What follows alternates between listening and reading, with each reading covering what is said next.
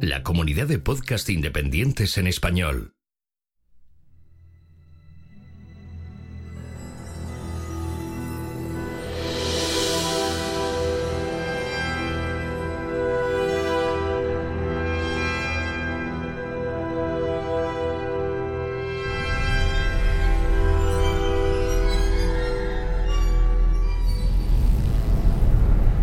Bienvenidos a la Nebuchadnezzar, la nave de combate donde le crearás tu mente.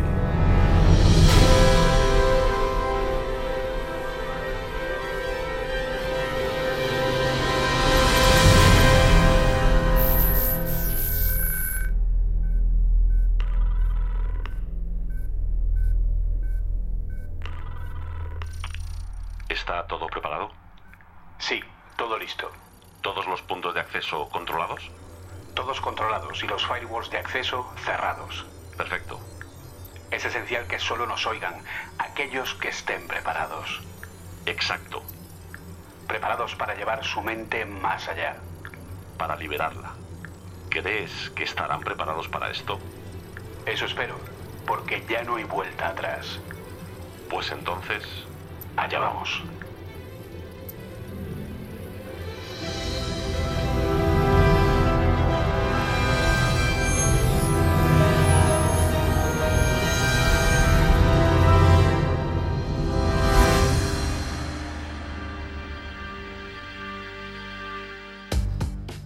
Mundo ha cambiado para siempre con herramientas más allá de nuestros sueños y solo hemos empezado a escarbar la superficie de hasta dónde podremos llegar, no solo a nivel de herramientas, también con los futuros mundos que nos prometen compañías como Apple o Meta. Windows Copilot o cómo hacer que nuestro sistema operativo lo haga todo por nosotros. KitKat Copilot X que nos ayuda, sugiere y analiza incluso los errores lógicos en nuestro código. Midjourney para crear imágenes más allá de nuestra imaginación. Pero ¿sabemos realmente los riesgos que conlleva la IA? ¿Nos hemos parado a pensar que ni siquiera las propias compañías que crean estos grandes modelos saben exactamente cómo funcionan y por qué hacen lo que hacen? ¿Somos conscientes de que puede tener comportamientos impredecibles que habría que controlar? Hoy analizamos por qué hay que tomar la inteligencia artificial con responsabilidad, por qué no hay que tomar a la ligera estas soluciones, qué oportunidades y riesgos hay delante de nosotros y cómo podemos evitar llegar a un mundo como en el que vive nuestro deslizador de combate, la Nebuchadnezzar, un mundo dominado y destruido por la inteligencia artificial.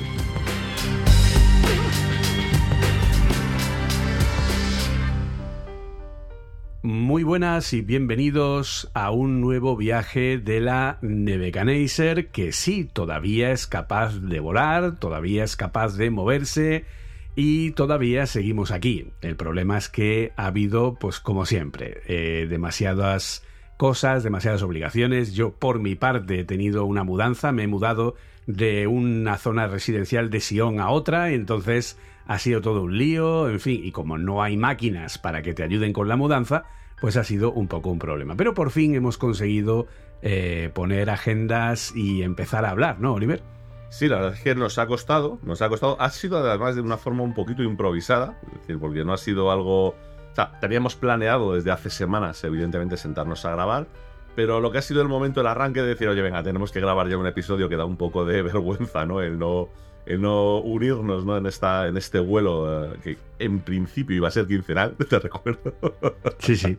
O sea, Pero quincenal lo que pasa que no dijimos en función de la rotación de qué planeta Efectivamente, íbamos a medir el tiempo. No, la verdad es que, Vale. bueno, pues eso, ha estado complicado, pero bueno, ya estamos aquí porque al final es que eh, estamos viviendo también unos meses en los que también es difícil elegir el momento en el que decidimos grabar. Ya nos pasó, ¿no? Que, que hicimos una grabación y para cuando la estábamos editando, eh, y esta estaba desfasada, ya, ya estaba completamente obsoleta. Que dice, pero ¿qué acaba de Esa- pasar? ese es el momento triste. sí. ¿Qué, qué acaba de pasar? ¿no? Es decir, ¿en, en qué momento puede suceder que tú grabes un podcast de algo que además estás haciendo una predicción para dentro de unos meses y en 24 horas se te ha quedado obsoleto? ¿no? Entonces, bueno, pues es, es verdad que es, es un momento difícil. Difícil porque hay muchos cambios, muchas presentaciones. Yo personalmente nunca había visto una, una etapa ¿no? en, en- en- en este mundillo ¿no? de la tecnología y tal, en el que tantas marcas estén buscando la forma de pisarse unas a otras las presentaciones. Está siendo una cosa de absolutos locos. no solo las presentaciones, sino el personal, etcétera, etcétera. ¿Vale? Porque tienes ahí. Yo el otro día estuve mirando y, por ejemplo, eh, para que te hagas una idea, eh, bueno, pues como pequeña anécdota, ¿vale? El otro día me enteré que la gente de, de Magic Leap, ¿vale? ¿Sabes quiénes son? Sí, sí, sí. Las gafas esta de tal.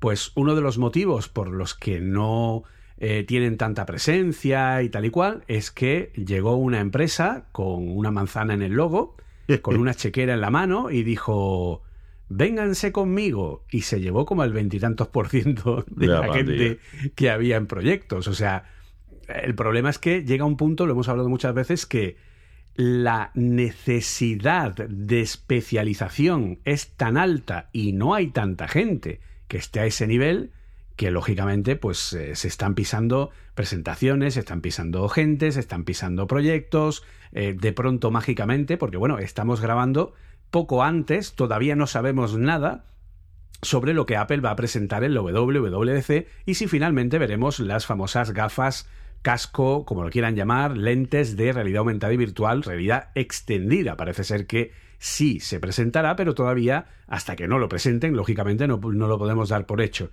Pero quien sí debe saberlo es Mark Zuckerberg, porque ha decidido presentar las MetaQuest 3 eh, ahora cuando las va a sacar a la venta en otoño. O sea, es como, hola, ¿qué tal? Y no solo eso, no solo eso, sino detalle bonito, bonito, ¿sabes? De estos que dices, la madre que lo parió.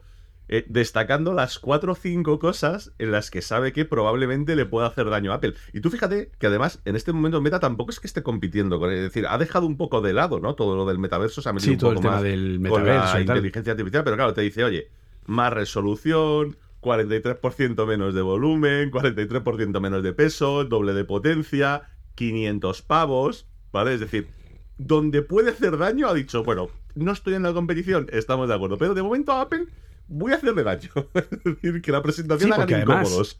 saber el precio final como medio año antes de que se lancen o, o al menos cuatro o cinco meses, una, si salen en otoño, vamos a suponer que saldrían en octubre. Estamos en junio, pues cuatro meses, cuatro o cinco meses pueden pasar hasta que aparezcan. Por lo que saber el precio final X meses antes es porque querías saberlo, es porque sabes Sí, sí. que ahí vas a hacer daño con respecto a, a Apple. Y además, como tú has dicho, también haciendo realidad extendida, que puedes tal, que si el jueguecito con el tablero que tiro el dado y todas esas cosas bonitas, que, bueno, pues a ver, yo estoy convencido que las, las MetaQuest 3 van a ser un gran dispositivo, o sea, eso está claro, ¿vale? Pero ahí eh, hay una diferencia, que luego, si eso podemos hablar, eh, con respecto a, a la filosofía de unas y de otras compañías, pero eh, no solo ha pasado eso, es que, en fin, yo, a ver, si supiera de valores bursátiles, si supiera de, de, de trading y estas cosas, a día de hoy eh, podría llegar a considerarme un gurú y podría llegar a considerarme que hacedme caso porque conmigo os vais a hacer millonarios. No es el caso. Pero mm, ¿cuántas cosas hemos acertado de todo lo que fuimos diciendo que iba a pasar y ha pasado? Mira, te podría decir exactamente que, o sea, hemos acertado, y, y, y- y aguántame esta reflexión, hemos ace- acertado el 50%. Y te digo por qué digo el 50%. Te puedo decir el 50% porque hemos acertado básicamente el 100% de todo lo que iba a pasar, pero en ningún caso pensábamos que iba a ser tan pronto. Es decir, Exacto. o sea, eso, eso ha sido lo que a mí me ha dejado con la boca completamente abierta, ¿no? Es decir, ahora hablaremos de temas de Microsoft, podemos hablar de temas de Apple, eh, de temas de Meta, Google y compañía. Eh, yo creo que todo lo que hemos dicho que iban a ir lanzando lo han lanzado. Es decir, creo que no nos hemos equivocado prácticamente en nada. Todo más o menos lo hemos seguido. Ahora, si a mí me dicen que las presentaciones que iban a lanzar, básicamente todos sus productos, como muy tarde, están para otoño de este año, de todas las marcas hablo, es decir, ya aquí, aquí sin especificar con ninguna en concreto. Eh, yo no me lo hubiese creído jamás. Jamás. Es decir, son cosas que yo esperaba que sí, que saliesen, sí, pero un año, dos años, tres años, dependiendo del caso, y sin Claro. embargo se han adelantado de forma eh, increíble. Es decir, no- no- yo nunca me podía imaginar que, tuviesen esa capacidad de decir, no, no, no, todo esto que hasta hace seis meses, un año era ciencia ficción, no solo te digo que lo tengo, sino que te pongo fecha para dentro de dos meses. es decir, o sea, no te vas Claro, a pensar es que que- es dentro de... No, no, no, dentro de dos meses estás funcionando con ello.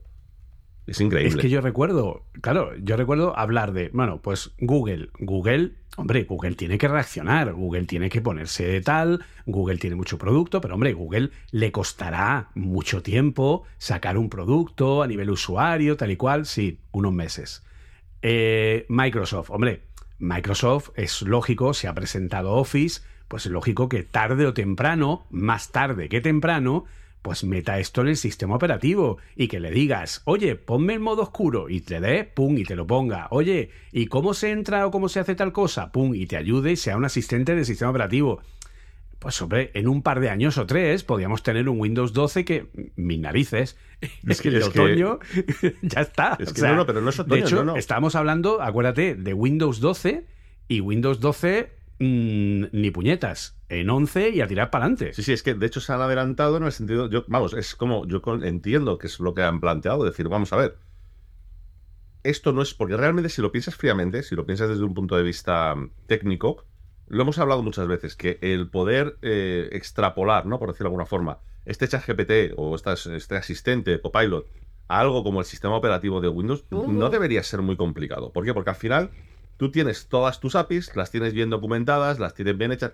No debería ser problemático hacer un fine tuning en el que le digas, oye, tú lo que, lo que vamos a hacer básicamente es un, una mezcla de text, o sea, de texto a texto, de texto a prompt, incluso de texto a un poco de TypeScript para que sea capaz de generar botoncitos y cositas ahí en el en la, en la pestaña esta del copiloto de, de Microsoft, ¿no? Pero es que eh, lo- directamente lo que han dicho es decir, bueno, pues eh, mira, lo vamos a dejar apañado, lo vamos a dejar funcionando. Yo entiendo que lo que harán es, oye, mientras sea Windows 11, estará separado seguramente en la pestaña, no tendrá según qué conexiones o alguna cosa, te dirá, mm, eh, mm, espera, esto para más adelante. Pero claro, es que en un año tiene Windows 12 y supongo que eso ya dirá, vamos, será parte del kernel de, de- de Windows ya directamente metido ahí todo. O sea, es, es una, es una locura, ¿no? El que hayan podido en tan poco tiempo plantear el decir, vamos a darle la vuelta completamente al sistema operativo. Es que el cambio para el usuario, es decir, esta frase es de, es de la propia gente de, de- de Microsoft y es, es, muy, es muy bestia, o sea, es muy profundo, es muy duro. Es decir, ellos lo que te están diciendo es, a partir de ahora, cada, voy a decirlo en inglés porque el nombre suena mejor, no por otra cosa, ¿vale? Cada user, cada usuario es un power user, como se conoce a los usuarios que, digamos, manejan todo perfectamente del sistema operativo, saben cómo hacer cualquier cambio, lo que sea. Que power user, power user, por muy power user que sea, tú no sabes qué, cuál es la entrada de registro para hacer tal cambio. Pero es que este asistente sí lo vas a ver, porque claro, con que le hayas metido en el fine tuning todo- todos esos cambios que significan, pues hacerlo es una cosa bastante, relativamente sencilla, quiero decir, no, no, no, no tiene mucha historia, ¿no? Y claro, de repente, pues eso, vamos a ver en pocos meses unos cambios en sistema operativo, herramientas de oficina, navegación por internet, eh, uf, todo, o sea que es, es como, guau, es, es, es es apabullante completamente. Desde luego está claro que eh, aquí, bueno, a nivel de términos, eh, digamos, técnicos o en términos de marketing, la marca diferenciadora de Microsoft va a ser Copilot, Sí. ¿vale? Su Copilot que va a estar unido a Office, unido a Windows, unido a GitHub, como ya lo ha estado durante mucho tiempo. Yo he tenido la oportunidad de poder probar eh, GitHub Copilot X, no completo, ¿vale? Porque se está liberando por módulos, pero una de las cosas que eh, Microsoft ha compartido es la posibilidad de usar el chat unido a GitHub Copilot, es decir, tener un, eh, un chat GPT, ¿vale? Que es capaz de analizar, explicar, buscar soluciones en tu código, entenderlo y echarte una mano con él, entendiendo lo que está haciendo porque el código es el contexto y él tiene el conocimiento. Y no estamos hablando de desarrollo de Python ni desarrollo JavaScript, no, no, yo lo pruebo con desarrollo de Swift, trabajando con una librería de lado servidor, que se llama Vapor, que no es de Apple directamente, pero sí tiene una cierta participación, que es una librería de código abierto y que podríamos decir, sin lugar a equivocarnos, que es un desarrollo muy minoritario en un lenguaje que no es de los más populares, sí está siempre entre los 10, 15, 20 lenguajes de programación más populares, pero no es el más popular, no es Python, no es JavaScript. Y encima no es desarrollo para entornos Apple directamente SwiftUI, iOS, etcétera, sino que es desarrollo sobre un framework concreto que tiene una forma de comportarse de manera concreta, etcétera, y del que tampoco hay tantos proyectos. Y sin embargo, es extremadamente sorprendente cómo es capaz de explicarte el código, explicarte dónde puedes mejorarlo, sugerirte cambios en el mismo, eh, encontrar errores que puede haber, no errores de me he equivocado aquí, porque eso obviamente el error me lo demuestra y tal. No, no, no, estamos hablando de, oye, yo he programado esto, pero no hace lo que yo quiero. No graba donde yo quiero, no hace lo que le he pedido, hace otra cosa. Y que sea capaz de encontrar el error lógico, que ahí está lo duro. ¿Vale? Entonces, eso nos demuestra el nivel al que estamos y cómo Microsoft quiere llegar hacia adelante y cómo quiere tomar una identidad a nivel de ese copiloto, ¿no? Que de alguna manera nos ayude en nuestra vida y si es capaz de hacer eso con el código, que no podrá hacer en un sistema operativo. Sí, quería interrumpirte un segundo para hacerte una pregunta. Es que yo no he tenido la oportunidad de, probarlo hasta ahora. honestamente, puede que me hayan dado la opción y no lo he visto, ¿vale? Porque estoy ahora del tema de desarrollo y tal un poquito, un poquito despegado. Pero me gustaría que me contestases tú, porque esto no lo he hablado contigo. Eh, ¿Qué valoración das tú al, al Copilot X este nuevo con chat respecto al anterior? Porque yo me ha sorprendido mucho que dentro de mi Discord, de la, gente que me sigue y demás, eh, mucha gente que era muy crítica. Yo creo que ni tú ni yo hemos sido tan críticos en absoluto con, el Copilot. De decir, dentro de que, oye, sabemos que no hace cualquier cosa, pero hemos dicho, hostia, pues ayuda bastante, o sea, que está, está bien, ¿no? Pero había gente muy crítica y sin embargo, cuando han probado la versión esta con chat, te dicen, hostia, es que nada que ver. Es que es otra película. ¿E-, ¿Es tanto la, diferencia?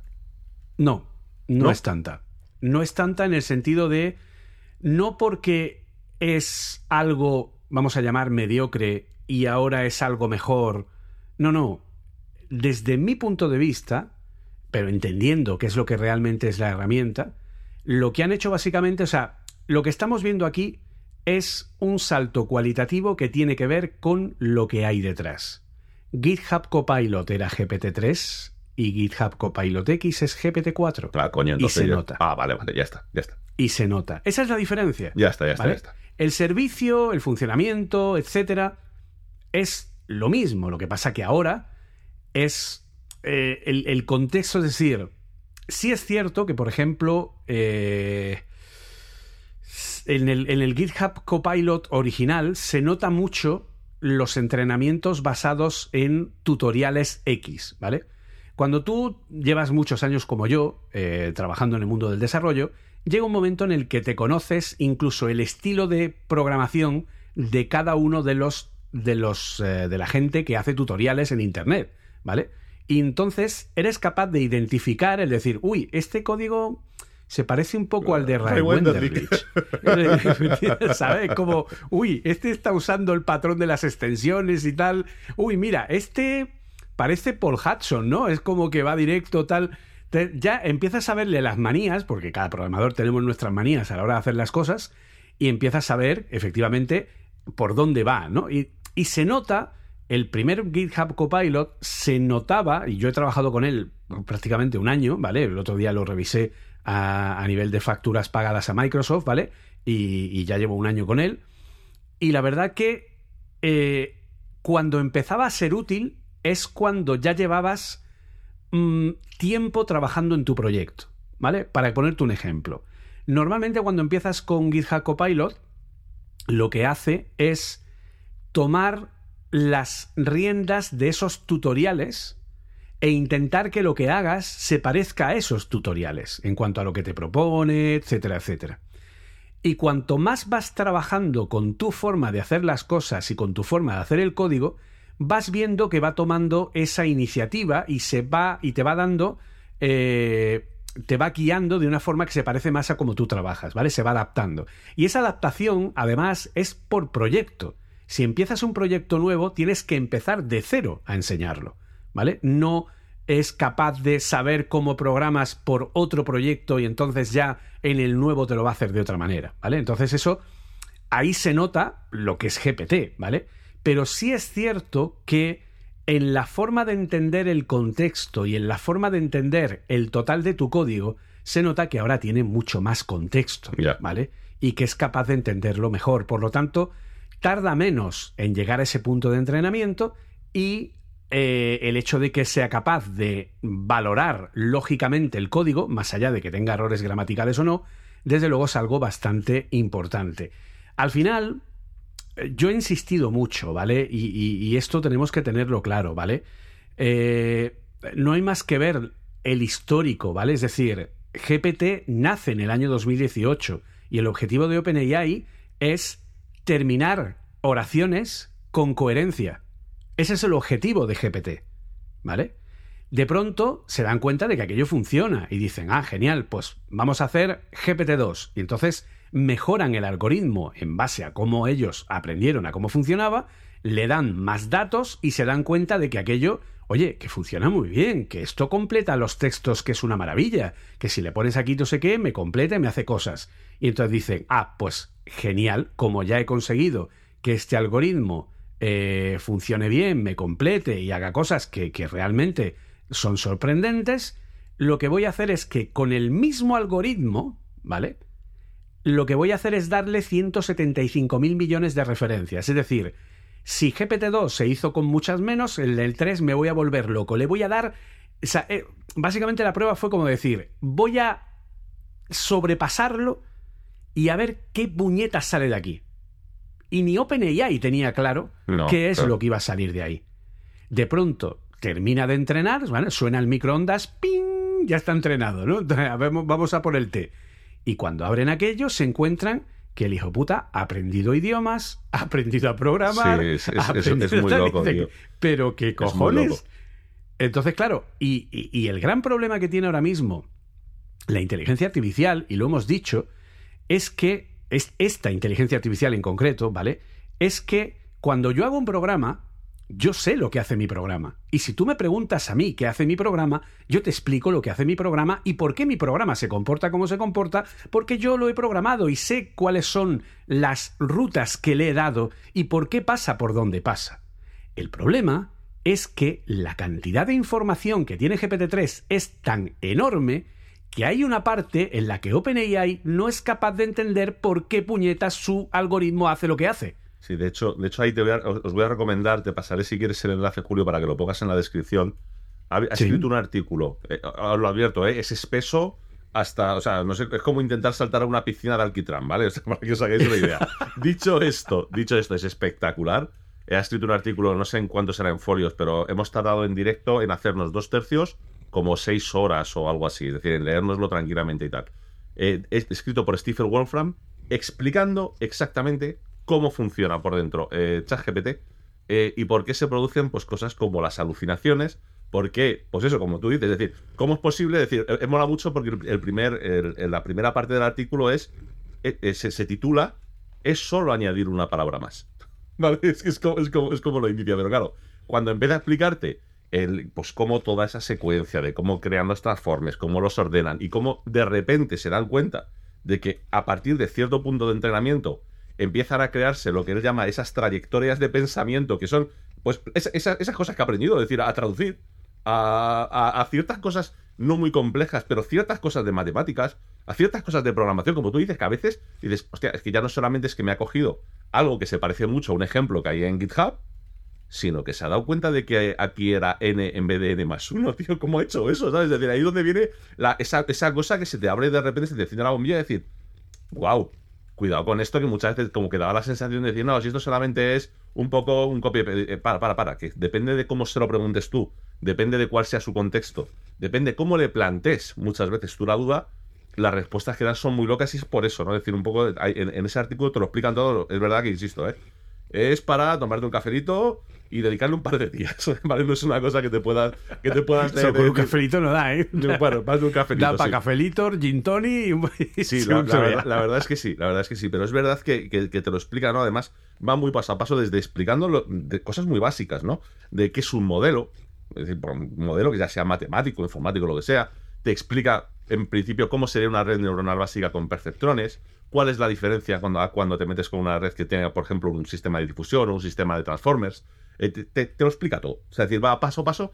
Y claro, cuando llega al final es donde dice, "Ah, hostia, aquí viene la magia, ¿no? Aquí viene la magia en la que resulta que cuando esto se hace lo suficientemente grande, con el entrenamiento correcto, que cuando dices correcto es, él te lo aclara muchas veces, de decir, por favor, que todo el mundo sea consciente que los programadores, que a lo mejor no sería correcto ni siquiera llamarlos eh, ni desarrolladores ni programadores de estas redes, eh, muchas de las cosas que hacen, las hacen de, voy a poner esto a ver si funciona. Es decir, el, el- el- el- por ejemplo, Es que acabas de definir el 90% de mi trabajo, o sea, entiéndeme. O sea, No, no, mi trabajo es... voy a poner esto a ver si funciona. Sí, sí, O sí, no, pero, pero es muy loco, tío. Es, es muy loco el, que, por ejemplo, te pone ejemplos, ¿no? Es decir, eh, número de capas que voy a poner aquí. Y hay alguien que dice, pe- pero literal, ¿eh? Hay alguien que se plantea decir, pues si yo quiero, yo qué sé, palabras de un máximo de 20 letras, pon 20 capas. ¿Pero tiene alguna relación? No, pero pruébalo, tío, no lo sé. O sea, es decir, porque muchas veces es uno de los problemas con los que se están encontrando, ¿no? Que ellos mismos, si les preguntas a la gente que están diseñando estas redes, te dicen, no, no, esto se está convirtiendo, entre comillas, ¿vale? Casi de forma irónica, se está convirtiendo en un arte, tío, porque los que más saben de cómo crear y cómo modelar una red, eh, no, tien- no te pueden dar, no, de verdad, ¿eh? no te dan una explicación científica de no. Mira, el número de capas tiene que coincidir con el número de pasos de no sé qué, o el número de, de perceptrones, o el número de transformers por zona tiene que coincidir. Ellos mismos te lo dicen. Mira, hemos hecho pruebas y esto es lo que funciona. Es decir, no tenemos ni puñetera idea. Solo sabemos que el resultado a nosotros mismos y a todos los que lo estáis probando os está dejando y nos está dejando con la boca abierta. Pero es verdad que por eso insiste mucho, es, es- es- una parte interesante, ¿no? Insiste mucho Sam Altman diciendo, no, no, no, a ver, a ver una cosa, no esperéis ni pronto ni mucho menos un GPT-5. Pero no lo esperéis no porque no tengamos a lo mejor la capacidad de intentarlo, sino porque ¿por qué vamos a ir a un GPT-5 si no tenemos mucha idea de cómo funciona el GPT-4? Es decir, ¿que funciona? Funciona. ¿Que sabemos cómo lo hemos estructurado? Lo sabemos. Pero claro, por cómo es una red neuronal, por cómo está todo compuesto, eh, e- ellos mismos te dicen, es que no sé si puedo optimizarlo 50 veces o no.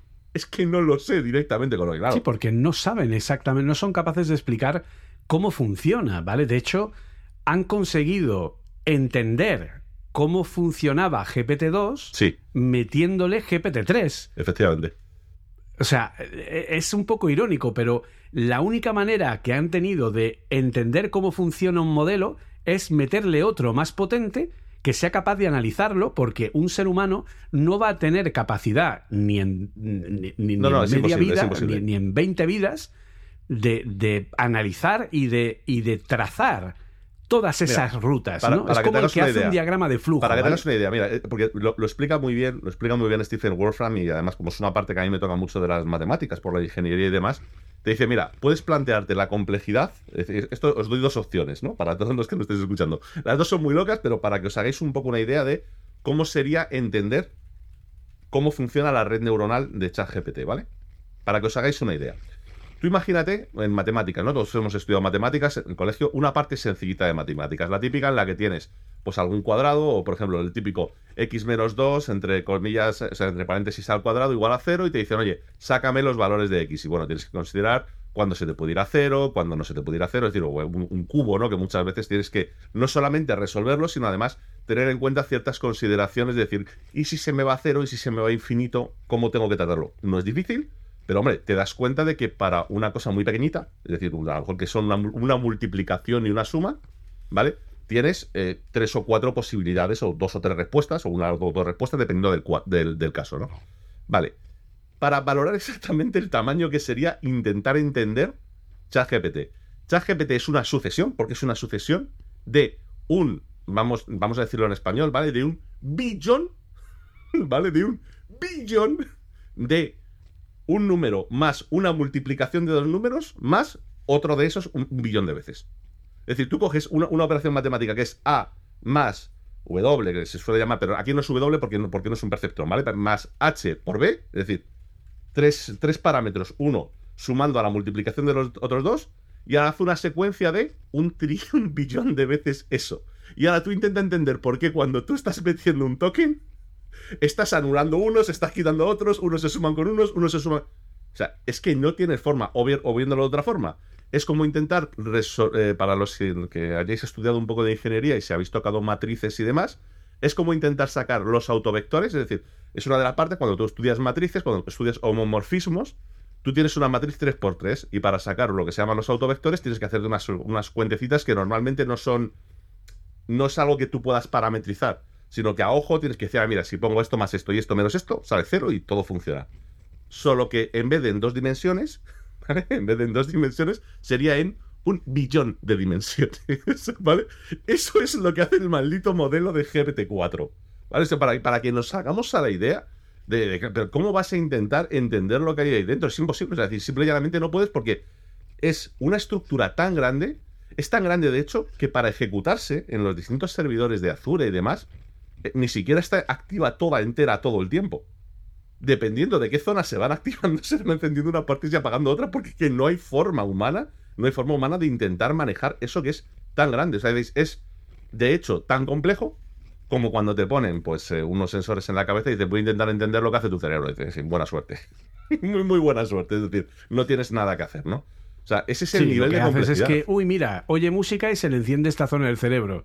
Y, tú, vale. Y, ya con eso eres feliz. Es decir, ah, pues muy bien, ya, tengo una información muy guay que se enciende esta zona. Tú ponte a ver qué es lo que hace cada una de, las conexiones entre los distintos transformers. O sea, olvídate. Olvídate, es una maldita locura. Entonces, claro, ese es el motivo por el que tú nunca vas a poder ver lo que hay dentro. Sí, es decir, puedes hacer lo que han hecho, eh, lo, del experimento que han hecho. Es decir, no, cojo un modelo superior, cojo un inferior, les tiro el mismo digamos, el mismo, la, misma frase o lo que sea, y comparando los transformers que se activan y demás, puedo llegar a decir, ostras, pues en este que es mucho más sencillo que en este que es mucho más complejo, empiezo a entender, poniendo muchos ejemplos, que esta zona se refiere a cosas que tienen que ver, pues yo qué sé, tío, pues con bucles for. ¿Vale? Entonces, se suele activar esta zona de aquí. Y, fíjate que cuando es for y es en Python, se desvía el camino de por donde se van encendiendo los distintos transformers, se desvía hacia aquí. Pero ya está. Es decir, más, allá de eso, olvídate. Y con eso han podido deducir, pues eso, decir cosas como decir, no, no, ojo, cuidado, que sí que es verdad que para hacer ciertos procesos, ¿no? Que, que son más, ¿cómo te diría yo? Que tienen un, camino, ¿no? Más, más recto, como puede ser una traducción. Que a pesar de que tenga esa variabilidad, es como, entre comillas, más directo, sí que se dan cuenta de decir, oye, pues aquí sí que está más claro por dónde funciona el modelo, pero ¿cómo funciona? Vamos, ni lo intentan ni, ni, ni se puede intentar entender. O sea, es, otra movida. Ese es el motivo por el que, eh, bueno, pues tenemos nueva carta, nueva carta advirtiendo a la humanidad de que la inteligencia artificial puede suponer el fin de la humanidad. Y de hecho hoy no sé dónde leía que hay un avión que ha matado al piloto. Sí, no, yo te lo explico, yo te lo explico. Esto es muy bueno. sí. Explícamelo, por favor. muy sencillo, muy sencillo. Eh, no lo siento, no sé exactamente en qué ejército ha sido. Y creo que no es en el americano, si no me equivoco. Básicamente hacen eh, los, los, em, los ejércitos, sobre todo los del aire, hacen cierto tipo de simulaciones para probar el tema, por ejemplo, de los dogfights, esto que hacen que se meten en simuladores varios pilotos para ver quién es capaz de derribar a quién y toda la historia, ¿no? Y se hizo viral hace unos meses que una de las pruebas que hicieron es un combate dogfight, es decir, un caza contra otro, una inteligencia artificial contra un humano en un F, o sea, es decir, no tenía nada que hacer, pero además, ya no solamente por lo que esperaban que se lo limitaron, es decir, ellos esperaban que la IA destrozase al humano, pero porque la IA no va a sentir la fuerza G, no va a Entonces, le limitaron mucho cómo se movía, y el problema es que el, desgraciado de la IA se inventaba estrategias que el otro no se veía venir, es decir, el otro estaba pilotando y decía, te han derribado. ¿Cómo? Y cuando veían la simulación que se ven, que tienen, que es la hostia, que es, ciencia ficción, cuando lo ven en tres dimensiones, dicen, no, no, es que el cabrón ha cogido, se ha metido detrás de un risco, ha aprovechado el aire que ahí se queda más estancado para pegar un frenazo, se ha puesto detrás de ti desde debajo y te ha reventado. Y ya está. Y, no has tenido opción a saber lo que estaba pasando. Bueno. Claro, es que eso es un poco, para que nos hagamos una idea, eso es ser Maverick, ¿vale? Sí, sí, es decir, totalmente. ¿por qué Maverick era el mejor piloto? Porque Maverick no tiene en cuenta el factor riesgo, factor miedo, factor no sé si lo voy a conseguir, factor estoy acojonado, no. Factores, yo me meto ahí y sé que va a salir y, mi única garantía es mi huevo moreno. Sí, sí, tal, cual. Bueno, pues... si eso te lo hace una IA que no valora riesgos, pues obviamente hará cosas que un piloto humano no es capaz de hacer. No, no va a hacer. Pero aquí, ahora viene lo grave. Lo grave es que lo que han hecho es decir, bueno, vamos a. Bueno, el, el segundo nivel es que han diseñado un sistema de drones en el que lo que haces es, pues bueno, tú eres el piloto principal, vas en tu caza, ¿vale? Y lo que llevas es una escolta de 10 drones de- con, con misiles cargados y toda la historia. Entonces, tú lo que haces es, pues, claro, a tu chat GPT particular, decir, unidades 1 y 5, por favor, ir a ver lo que, es- ir, a ver lo que está pasando por allí. Y tú ya te preocupa porque ellos van, te pasan la información y todos felices. Eh, vosotros dos me escoltáis detrás, vosotros dos atacáis. Entonces, es como una forma muy bestia de tener un escuadrón de eh, en el que no tienes un riesgo de que haya un piloto al que le pueda pasar algo, ¿no? Tú vas montado en el caza principal, pero vas defendido por una serie de drones. Pero ahora viene el tercer paso. ¿Vale? Y el tercer paso es el que han probado en simulador. En simulador, pero de todas maneras es muy, es muy heavy, ¿vale? Es muy heavy. Han probado en simulador que es eh, un dron que acompañe al piloto principal, ¿vale? Y que se encargue de cubrirle continuamente eh, la retaguardia y que se encargue de protegerle en circunstancias en las que el piloto no va a poder eh, reaccionar contra un ataque, ¿no? Entonces, le hacen la programación, le explican, le hacen el entrenamiento y aquí viene la risa y es que empieza la simulación, todo bien. Tres o cuatro ataques que le tiran al piloto en, simulación, tres o cuatro ataques que el dron los para inmediatamente y aquí no ha pasado nada. Termina la simulación y cuando termina la simulación también hacen eh, eh, la fase de vuelvo a casa. Y cuando hace la, fase de vuelvo a casa, manda un mensaje el dron al piloto principal diciendo, eh, oye, eh, que quedan tres aviones enemigos. A lo que se le contesta, no te preocupes, nosotros volvemos a casa, esos permanecerán allí y tal. Pasa un minuto, eh, te recuerdo que quedan tres aviones enemigos que te pueden atacar. Y yo estoy aquí para protegerte. Sí, por favor, no haga nada. Al minuto, minuto y medio, derriba a su avión. ¿Qué ha pasado? ¿Qué ha pasado? ¿Qué ha pasado? Y cuando miran en la programación qué es lo que ha hecho, ha llegado a la conclusión, es decir, porque lo que hacen es crear como un log en el que él, antes de hacer cada cosa, la explica.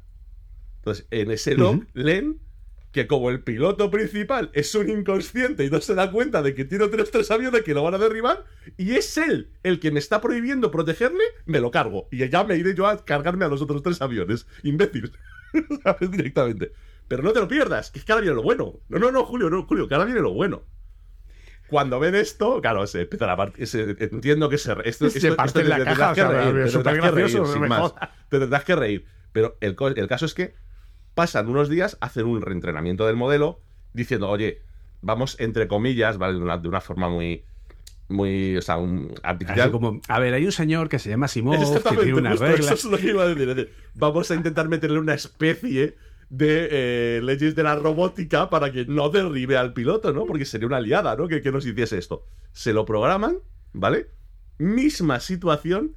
Y claro, eh, vu- vuelven a casa y le dice al piloto, oye, eh, que quedan tres aviones, que no deberíamos dejarlos ahí porque nos pueden derribar. No te preocupes, volvemos a base. Ya, pero que es que te estoy diciendo que es que esto es peligroso. No te preocupes que vuelves a base. Mm, vale, y se calla. Hasta aquí todo bien. Hasta que se acercan a la zona de aterrizaje y llega el dron y derriba la torre de control porque decide que son los responsables de no estar dejándole proteger al piloto que, que tiene. Entonces, este es el riesgo, ¿vale? Esto es lo que hay que entender, pero, vale, este es un ejemplo muy exagerado, ¿vale? Pero este es el riesgo que hay que entender de las Pero inteligencias no es un ejemplo exagerado. A mí me parece un ejemplo Sí, no, más pero me que refiero, claro me, me refiero del exagerado riesgo. en el sentido de, claro, misiles, cazas y tal. Pero esto es Claro, lo que hay que sí, sí. entender que ese es el riesgo. Porque el problema es que cuando tú programas una IA, por lo general, precisamente la fortaleza que tiene esa IA es que te va a dar respuestas que seguramente tú no has llegado hasta ellas por un camino determinado. Es decir, tú sabes resolver esto de 50 formas distintas y precisamente lo guay de una IA es que va a conseguir llegar a esa solución, a lo mejor encuentra otros cuatro caminos alternativos. Lo que pasa es que a lo mejor te puedes encontrar con que uno de esos caminos alternativos no te gusta, como es el caso, ¿no? Es decir, es una aliada de tres pares de narices. Entonces, el riesgo, para que yo siempre hablo de dos riesgos en la IA. Uno de ellos es el que podemos tener social económico, dependiendo de cómo se manejen esto, pues a nivel de empresas, a nivel de, pues ya, ya sabemos que somos muy inconscientes cuando queremos, somos capaces de desmontar o montar empresas de forma muchas veces absurda y, hombre, con una tecnología que pueda hacer según qué trabajo, que tal que cual, sea mejor o peor, puede haber empresarios que puedan liar la parda. Entonces, eso puede ser un riesgo evidente, pero el otro es este. El otro que es más real en el sentido de que puede, dependiendo de qué acceso tú le des a un sistema informático, ¿no? con una inteligencia artificial de este estilo, hostia, te la puede liar. Te la puede liar porque para él la respuesta va a ser buena. Y el problema es que tú no vas a poder valorar todas las respuestas posibles. ¿no? Y aquí es donde entra ya toda la parte de la que habla San Alman, de la alineación, de las respuestas y tal, que eso da para, para 25 podcasts, porque claro, es algo Claro. tremendamente complejo. Es decir, cómo consigues tú hacer entender a un sistema que ciertas cosas están bien y ciertas cosas están mal. Bueno, es cierto, es cierto que hay una cosa con la que tampoco estamos contando, y es que yo no sé si te has dado cuenta, lo hablamos el otro día en el, en el directo, ¿no? No sé si te has dado cuenta, pero eh, OpenAI, bueno, te iba a decir, no sé si te has dado cuenta de que están haciendo cosas muy inteligentes. Bueno, hasta aquí yo creo que sí, sí nos hemos dado Sí, cuenta todos, algo, ¿no? algo sospecho. algo, algo sospechamos, ¿no? Pero fíjate, fíjate que hay una cosa que no nos hemos dado cuenta de ella. O por lo menos yo no me había dado cuenta. A ver, sí me había dado cuenta, pero no me había dado cuenta de la profundidad que tiene. Y es que hasta ahora, cuando hemos entrenado, bueno, cuando han entrenado ellos eh, ChatGPT, GPT-4 y demás, como tú bien dices, y como dice Stephen Wolfram al principio del, del, del artículo, tú solo lo estás entrenando para que complete una frase. Para que ponga la siguiente palabra. Sin más. Es decir, ese es el entrenamiento que tú le estás dando. Otra cosa es que hayamos visto que por el camino busque objetivos intermedios, trayectorias y la madre que me parió. Está muy bien. Pero tú solamente lo estás entrenando para eso. Pero tú date cuenta que un modelo, ¿vale? Puedes entrenarlo de varias formas. Es decir, no tienes por qué entrenarlo siempre de la misma. De hecho, ahí están las multimodales, que lo que haces es primero coger distintos trozos, los entrenas por separado, los juntas y luego les das un entrenamiento conjunto de otra forma distinta. Y es cuando terminas de estructurar estupendamente esa red neur- neuronal y da resultados que pues ya estamos viendo que son tan prometedores, ¿no? ¿Tú eres consciente de que el siguiente entrenamiento que le va a dar la gente de OpenAI a GPT-4 es el entrenamiento del feedback que estamos dando a los usuarios? Que es completamente distinto, completamente distinto a lo que han hecho hasta ahora. Hasta, hasta ahora era completa la frase para que suene bien. Coño, mágicamente no solo suena bien, sino que la mayoría de las veces es correcto, en un porcentaje muy alto. Pero es que ahora el siguiente entrenamiento es no, no, no, no, no. Ahora yo te voy a dar prompts, te voy a dar tu respuesta y te voy a decir lo que ha dicho el usuario. Y a partir de ahí entrena. Y a partir de ahí entrena. Entrena. Porque claro, habrá gente que dirá, bueno, pues tampoco. Ya ha cogido un montón de textos de internet. No, no, no, no. No. No. GPT estamos tú y yo, tú GPT y yo, solos y nadie más nos escucha. Lo que puede llegar a sacar un cerebro humano a partir de esa situación es algo que solo Dios sabe y las paredes de tu casa. O sea, no somos conscientes de hasta dónde puede llegar un modelo entrenado con todo lo que todo el mundo literalmente le ha preguntado a GPT. Y eso efectivamente, porque lo que ahora tenemos de GPT son textos ordenados, publicados, con un objetivo de ser leídos. Ahora no, ahora estamos entrando en la privacidad de la gente. Aquellos que han decidido de manera voluntaria que sus prompts puedan ser usados para posteriores entrenos. Que ese es el motivo por el que fueron echados de Italia. Porque no tenían la opción, ¿vale? Esto se ha sabido ya a posteriori, porque lógicamente cuando lo prohibieron no dijeron nada al respecto, se ha sabido a posteriori que el problema era que no se tenía la opción de poder hacer un opt-out, de poder desistir de que todo lo que tú pongas en los prompts no se use para posteriores entrenos, ¿vale? Entonces, eso ya lo han metido. Pero yo estoy convencido que tú, Oliver, lo ten- no, no lo tienes desactivado. por supuesto que no, claro, claro. Y yo tampoco. Pero además ¿vale? es, O que, sea, es que, entendedme esto, no lo tengo desactivado y esto a alguno le sorprenda por principios. Quiero que aprenda, tío. Estoy alucinando con lo que está haciendo. Yo quiero sí, que sí, sí, aprenda. A mí me o sea, pasa decir, igual. O sea, yo quiero que aprenda de todo lo que le estoy contando, de todo lo que le estoy preguntando. De hecho, a mí me sorprendió el otro día mi cuñada. eh, bueno, pues eh, se ha vuelto, o sea, yo creo que, que- que ha conseguido una amistad de mayor nivel con GPT que con su marido después de tantos años, ¿vale? Se lleva mejor con GPT, le cuenta sus cosas, fíjate lo que me ha pasado hoy, tal, no sé cuánta. Eh, lo usa para su trabajo, para un montón de cosas que, que ella tal. Y claro, cuando empezó a moverse en ese tema y me, ella me pregunta y tal, no, pues ¿qué hago tal? No sé qué. Le dijo, mira, lo mejor que puedes hacer con GPT es ser lo más descriptivo posible a tu problema y tratarlo como una persona que de verdad está ahí y te está ayudando. Entonces, esa persona no, no eres tú, ¿vale? Porque en muchas ocasiones, y esto sabes qué pasa, el- el- la, la profesión de prom engineer no debería existir No, en un no, mundo claro. en el que la gente usara el cerebro. El problema es que hay mucha gente que no usa el cerebro, ¿vale? Hay mucha gente que sigue usando el- la barra de Google para poner una dirección web. Eh, hay mucha gente que eh, no sabe preguntarle cosas a Google. Hay muchísima gente, la gran mayoría, que no sabe hacer un prompt de Midjourney, que no sabe hacer un prompt de ChatGPT, que no sabe qué pedirle a ChatGPT, ¿vale? Tienes que darle esa pequeña formación. Entonces, yo ya le dije, digo, tú tienes que entender que GPT es como una persona que está delante tuya, que obviamente no está en tu cerebro, no sabe lo que tú estás pensando y por lo tanto tienes que darle toda la información posible para que sepa exactamente qué es lo que tiene que hacer. No es cuestión de decir, cuéntame un chiste, hazme una canción de no sé qué. No, no, no. O sea, un prom de menos de una línea no sirve para nada. Tienes que ser lo más concreto posible para que así actúe en consecuencia, ¿vale? Yo, por ejemplo, el otro día le dije, te voy a dar a continuación un montón de términos tecnológicos, porque estaba preparando un trabajo y tal, digo, te voy a dar a continuación un montón de términos tecnológicos y quiero que me des una definición de tal tipo, que sea corta, que sea clara, que esté expresada como si fuera para una persona que sea un adolescente, que no tiene términ- que no tiene conocimiento tecnológico, no uses términ- no uses vocablos que sean complejos, intenta tal, o sea, le di un chorro de instrucción de como siete u ocho líneas, ¿vale? ¿Para qué? Para que una vez le doy me dice, perfecto, he entendido lo que quieres, ve diciéndome. Y a partir de ahí le dije, LAN, pum, le doy al enter. LAN es una red que hace no sé qué, taca, taca, taca, taca, taca, taca, taca, taca. Siguiente, Machine Learning, pum, Machine Learning, taca, taca, taca. O sea, le daba una palabra y él sabía perfectamente que me tenía que dar lo que Sí, yo claro. previamente le había dado en la parte de arriba. Es decir, esa es la forma de poder trabajar, pero, y volvemos un poco a lo que estábamos hablando, el gran peligro que tiene esto es que el mayor peligro que yo puedo tener con ChatGPT es que entregue un trabajo, pues como hacen los compañeros de colegio de mi hijo, y el profesor te diga, uy, esto me da a mí que tú no lo has escrito, ¿vale? Eh, lo mismo lo ha hecho GPT, ¿no? Eh, cosas así, ¿no? O que intenten prohibir GPT o ese tipo de cosas, ¿vale?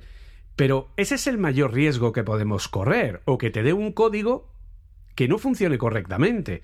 Pero, oye, ¿y qué pasa si resulta que alguien que está programando un sistema de seguridad le pide un código a GPT, lo pone, lo da por bueno y resulta que tiene un error? Entonces, ¿ha creado un agujero de seguridad en ese sistema de seguridad que estaba programando? Hostia, ahí ya empieza la cosa a ser complicada. Y el problema es que tú no le puedes pedir responsabilidades a OpenAI porque, y aquí vamos al kit de la cuestión, OpenAI no sabe cómo ha llegado esa inteligencia a tomar esa Claro. decisión. Y ese es el gran problema que tiene la inteligencia artificial eh, en cuanto a lo que. Porque, claro, nosotros. Yo estoy. Vamos, de hecho, estoy convencido que se lo comenta a cualquiera. De hecho, me ha pasado, ¿no? Le comen, no, es que tal. Y toda la gente se ríe, jaja, qué exagerado, tal, no sé qué. No, el problema es que cuando yo tengo un programa militar y, por poner el ejemplo concreto, y lo programo yo, o me encargo yo del proyecto, o sé cuál es el algoritmo, porque se les ha dado un diagrama de flujo, porque se les ha dado unas especificaciones, porque se les ha dado una toma de decisiones, un árbol de decisión, porque cuando pase esto hacen lo otro, porque cuando pase lo otro hacen lo de aquí, cuando pase tal, tienes todos los posibles casos controlados. Con la IA no. Porque, como ha contado Oliver, no sabes cómo va a reaccionar, no sabes cómo va a llegar a pensar.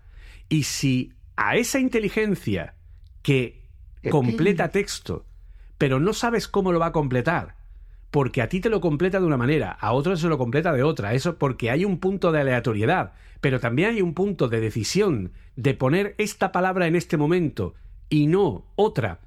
Y volvemos a lo mismo. Probablemente la misma decisión de, de volar la torre de, de control del avión, del, del, aeropu- del- del aeropuerto al que iba la- el caza, hubiera sido otra si hubiera tomado esa decisión medio segundo antes. Porque hay un factor aleatoriedad en la decisión que luego es sopesada por la red neuronal a si es factible o no, y en función de su probabilidad tomar en, en consideración que esa decisión se tome, porque nosotros podemos decir, joder, ha decidido volar la torre. Ya le vale, sí, pero es que antes de decidir volar la torre, probablemente haya valorado si volar la pista de aterrizaje, si volar eh, el avión completo, si eh, dar la vuelta a irse solo y dejar al tío y, cargarse de los enemigos. Es decir, es. No, no hay más que analizar lo del juego de Go. Es decir, para tomar la decisión, el, algoritmo de, de AlphaGo de qué jugada tenía que, que, tomar para hacer el, lo que es la partida, ¿vale? Eh, te lo cuenta en el reportaje de, de AlphaGo. En ocasiones, las jugadas que el algoritmo decidía que eran las mejores para el objetivo final de ganar el juego tenían una probabilidad por debajo de un 1%. Pero era la que más probabilidad tenía. Por lo tanto, esa es la correcta. Una probabilidad por debajo de un 1%. Es un ser humano, jamás lo hubiera hecho. Jamás, jamás, jamás. ¿Vale? Entonces, tienes que programar un umbral, tienes que programar un tal, y a pesar de todo, no lo estás controlando al 100%, por lo que si tú a ese completado de texto le permites tener acciones sobre cosas fuera de su control dentro de su propio programa, que son los plugins que ahora tenemos de GPT, o el que esté enganchado al sistema operativo Windows, oye, genial. Pero, a ver, que puede sonar un poco a coña, pero ¿quién no te dice a ti que de pronto, porque tendrán que programar eso? Recordemos que intentos de IAS parecidas han llegado a convertirse en nazis hiperviolentos. Microsoft, hizo un, Microsoft hizo una que les salió bastante mal, etc. O sea, hay que controlar todo eso.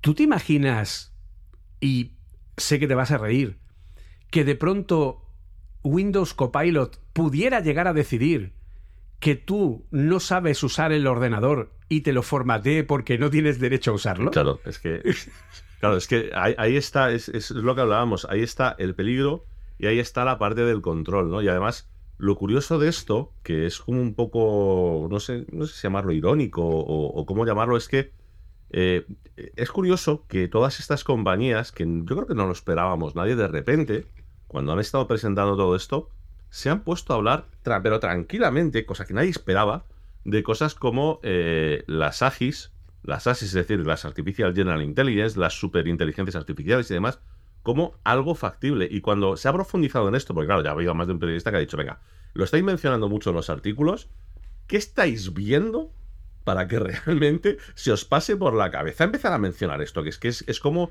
la forma en la de si lo, si lo dices mal te conviertes tú solo en un meme.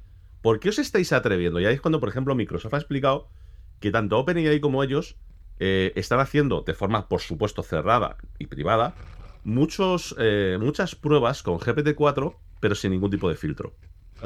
Y claro, dicen que cuando tú no haces ningún tipo de filtro, es decir, cuando es esa alineación final que haces con el sistema este de pues, es el RLHF, este que, maneja ¿no? la salida y, digamos, se asegura que lo que te está dando no se sale de los parámetros que se supone que es lo que tiene que dar, que es un poco lo que, entre comillas, ¿no? le corta esa creatividad a la, inteligencia artificial. Claro, dicen que cuando tú ves los resultados es cuando dices, uy, uy, uy, uy, uy, uy, uy, esto, esto da resultados que pueden ser pues peligrosos del mismo modo que pueden dar resultados que dices, ¿cómo es posible que esté respondiendo esto?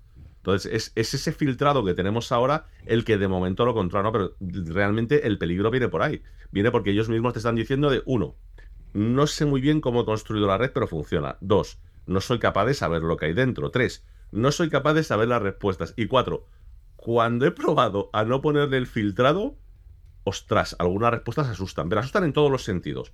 A veces por muy buenas y a veces por decir, eh, cuidado con esto.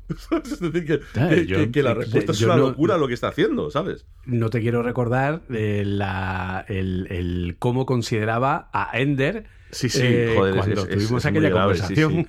Me acuerdo, me acuerdo perfectamente, ¿no? Es, llama mucho la atención por eso, es decir, es que estamos hablando de algo que, oye, vamos a. Estamos viendo que además avanza muy deprisa, que estamos liando con ello, pero que de verdad no hay que perder un poco la perspectiva de, entre comillas, insisto, sin volvernos locos, ¿eh? sin, irnos a, mundos catastrofistas. Pero hay que ser conscientes de que esto, oye, que sí que tiene sus riesgos, ¿eh? que seamos, seamos claros, sobre todo por lo, que has dicho tú, es para mí es clave, y es que eh, hay dos tipos, o dos formas de intentar a corto plazo, sobre todo a corto plazo, el manejar o, el mejorar las inteligencias artificiales. Una de ellas es mejorar lo que es el propio modelo en sí. Es decir, ya no hacerlo a lo mejor más grande, sino cambiar el entrenamiento, cambiar la forma en la que se colocan algunos parámetros, cambiar parte de cómo se colocan ciertos, eh, ciertos controles y demás, que eso es una parte en la que están trabajando activamente, que el director de OpenAI lo ha comentado muchas veces, que es el camino por el que ellos están siguiendo, que es que creen que es el bueno, porque creen que no va a hacer falta que la red sea mucho más grande para que ya sea eh, una AGI o algo por el estilo, sino que creen que está súper desaprovechado el entrenamiento, creen que a nivel de eficiencia es una porquería y que se podrá mejorar mucho. Pero es que por otro lado, a corto plazo tenemos lo que tú has dicho, el tema de los plugins. Y aquí es donde dices, eh, oye, cuidado con el que esté programando los plugins, ¿qué permisos le das? ¿Sabes? A, qué puedas hacer. Es decir, porque claro, claro, lo que dices tú, ¿Qué, peligro hay de la conexión entre ChatGPT y Wolfram Alpha? Joder, pues ninguno. ¿El qué? Que te diga que te haga un cálculo muy grande y Wolfram Alpha no te lo devuelva. Pues vale, ¿a quién le importa? A nadie. Pero claro, cuando ya estás metiendo, que yo no termino de pillarlo muy bien, ¿no? Pero temas de vuelos, temas de hoteles, temas de no sé qué, dices, eh, cuidado, cuidado, porque claro, el, problema está en que te puede utilizar porque mm, mm, no, no es una conciencia, no es un ser humano, es decir, es decir, te puede utilizar ciertas estrategias para conseguirte la mejor habitación de hotel, que depende de, es, que, es que además es eso, como además puedes, es que es, todo, muy grave, puedes activar distintos plugins y pueden trabajar ayudándose unos a otros. Yo, por ejemplo, lo utilizo para, yo, yo, normalmente cuando hago búsquedas en Internet, yo lo que hago es, en vez de utilizar el modelo de Bing, que ahora está funcionando bien, que el primero era horroroso, yo utilizo dos que hay, uno que es una búsquedas con inteligencia artificial y otro que es un web clip que es capaz de coger trozos de webs para utilizarlos de contexto y tal, ¿no? Y ahí te das cuenta de cómo colabora el uno con el otro para hacerlo. O sea, cuidado con que juntamos, porque lo mismo juntas uno de tráfico con uno de tal y cual, y yo que sé, tío, te colapsa una calle durante una semana para que bajen las, los precios de las habitaciones de los hoteles. Es que el problema es que tú no vas a saber nunca, tú no vas a saber nunca eh, cuál es un poco el, contexto que él utiliza para poder eh, hacerlo. Entonces, esa es la parte en la que hay que tener cuidado. Esa es la parte en la que yo espero realmente que la gente de OpenAI, ya que está teniendo cuidado en todo lo demás, en todos los filtrados, en toda esa alineación, pues también tengan cuidado en ver qué están permitiendo y qué no están permitiendo con los plugins. Porque yo de momento, es mi, es mi opinión, todo lo estable que he visto eh, ChatGPT en los últimos meses, creo que se ha vuelto bastante inestable en las últimas semanas, en las últimas semanas, semana y media con lo de los plugins. Es decir, funciona bien, pero también he visto hacer alguna cosa que dices, ¿qué haces? no hagas esto. Y de hecho también se comentaba que se, de hecho incluso se lo leía a Carlos, que era una cosa, a Carlos Santana, que era una cosa que, que se comentaba, ¿no? A nivel general, que era como que se percibía, pero claro, es algo que es muy complicado de llegar a detectar de manera real, que esos filtros que tú comentas, que se le ponen y tal, es como que los habían subido de, de nivel, ¿vale? Para que filtrara más de la cuenta. Y eso, al restarle creatividad, hacía que no funcionara igual de bien. No era como que habían detectado que GPT-4 empezaba a funcionar algo peor. Pero claro, es algo tan relativo que puede ser una percepción personal o puede tal vez no serlo. No, pero yo creo que hay veces que sí que se nota más. Yo te pongo un ejemplo clarísimo. Yo no sé si tú tuviste la oportunidad, no recuerdo, hace bueno, no tanto, pero hace tiempo. El primer fin de semana de ChatGPT. Siendo 3.5, que es el modelo que utiliza, eso era una locura, ¿eh? Daba algunas respuestas que daban auténtico miedo. Me refiero al miedo por, por, por buenas respuestas. Por, por originales. Eh, y pasó una semana y dejó de dar ese tipo de respuestas. Bueno, te recuerdo la primera vez que le pediste a Mid Journey 5 una imagen ah, de una chica en la playa. Es verdad, es verdad, es, un claro ejemplo, efectivamente. Que y luego son filtros que se van activando, efectivamente. Sí, sí, es lo, para el que no se acuerde, lo primero que hizo fue darme un desnudo, que yo además lo, lo achaco a una cosa muy clara, y es que la gran mejora que hubo entre 4 y 5 fue precisamente los cuerpos humanos y tal, y yo entiendo, porque además tiene todo el sentido del mundo, que para conseguir que anatómicamente cuando hace un dibujo de alguien vestido, es decir, no, olvídate de desnudos ni nada, ni nada que tenga que ver, ¿no? Pues evidentemente es interesante que haya tenido un buen aprendizaje y una buena relación de cómo narices es un cuerpo para luego poder vestirlo, como que dice. Al final, él lo que busca son esos patrones con Transformers y tal, para analizarlo y luego poder hacer su difusión, su historia y tal, para poder hacer el dibujo. Y claro, si previamente no tenía entrenamiento, pues con muchas, por ejemplo, lo típico ejemplo de las manos, ¿no? Con los cinco dedos, si no tiene muchos ejemplos de ciertas cosas, pues evidentemente no te va a poder hacer buenos cuerpos. Entonces, seguramente el entrenamiento fue eso y seguramente las primeras horas en las que lo lanzaron no estaba bien filtrado y por eso, o sea, era facilísimo. Vamos, facilísimo no, es que inintencionadamente. Tú decías, una mujer en la playa y pum, en pelota. muy bien. O sea, es decir, no es mi idea exactamente de la ver, playa, pero. Es una mujer en la playa, a ver. O sea, acertar acertó. Eh, eh, Evidentemente acertar acertó, ¿no? Pero como que no es No la le imagen que con ropa. tenías en, en- en la, en la cabeza, ¿no? Y sí, es- es- yo sí, yo sí, yo sí que noto algunas ocasiones que hacen algunos cambios. Y suele además coincidir cuando añaden o quitan cosas. Es decir, es, es- es bastante. En algunas ocasiones Ya te digo, para mí, el, el que fue más bestia de todo fue el primer fin de semana de ChatGPT. O sea, yo es que me acuerdo además el sitio en el que estaba. Estaba con Ali y con mi padre, porque estábamos en Santander, yendo a un supermercado, lo acababan de activar, yo empecé a escribir tres palabras y les dije a Ali y padre, no, no, entrad vosotros, yo me quedo en el coche. Porque yo le estaba preguntando a algunos que me estaban dando una respuesta que digo, pero ¿esto qué es? ¿Esto ¿Qué está pasando aquí? O sea, ¿quién, está, quién, hay al otro lado? Es decir, ¿qué, qué está pasando? Porque era muy loco. Y de hecho nos pasamos todo el fin de semana eh, trasteando ¿no? con ello y con algunas respuestas que decías, wow, o sea, esto, esto no tiene sentido. Y pasó nada el fin de semana, es decir, cuando que además lo típico, ¿no? Salen más medios digitales, en Twitter se hace viral, tal cual, y automáticamente bajó eh, la, no la calidad, sino la complejidad, por decirlo de alguna forma, de las La respuestas. creatividad, vamos a Sí, la creatividad podríamos llamarla, es decir, no, por- por- porque no tenemos otro nombre mejor, ¿no? Para, para ponerle bajo una barbaridad, es decir, no tenía nada que ver. Sí, Es que final- las primeras eran muy locas.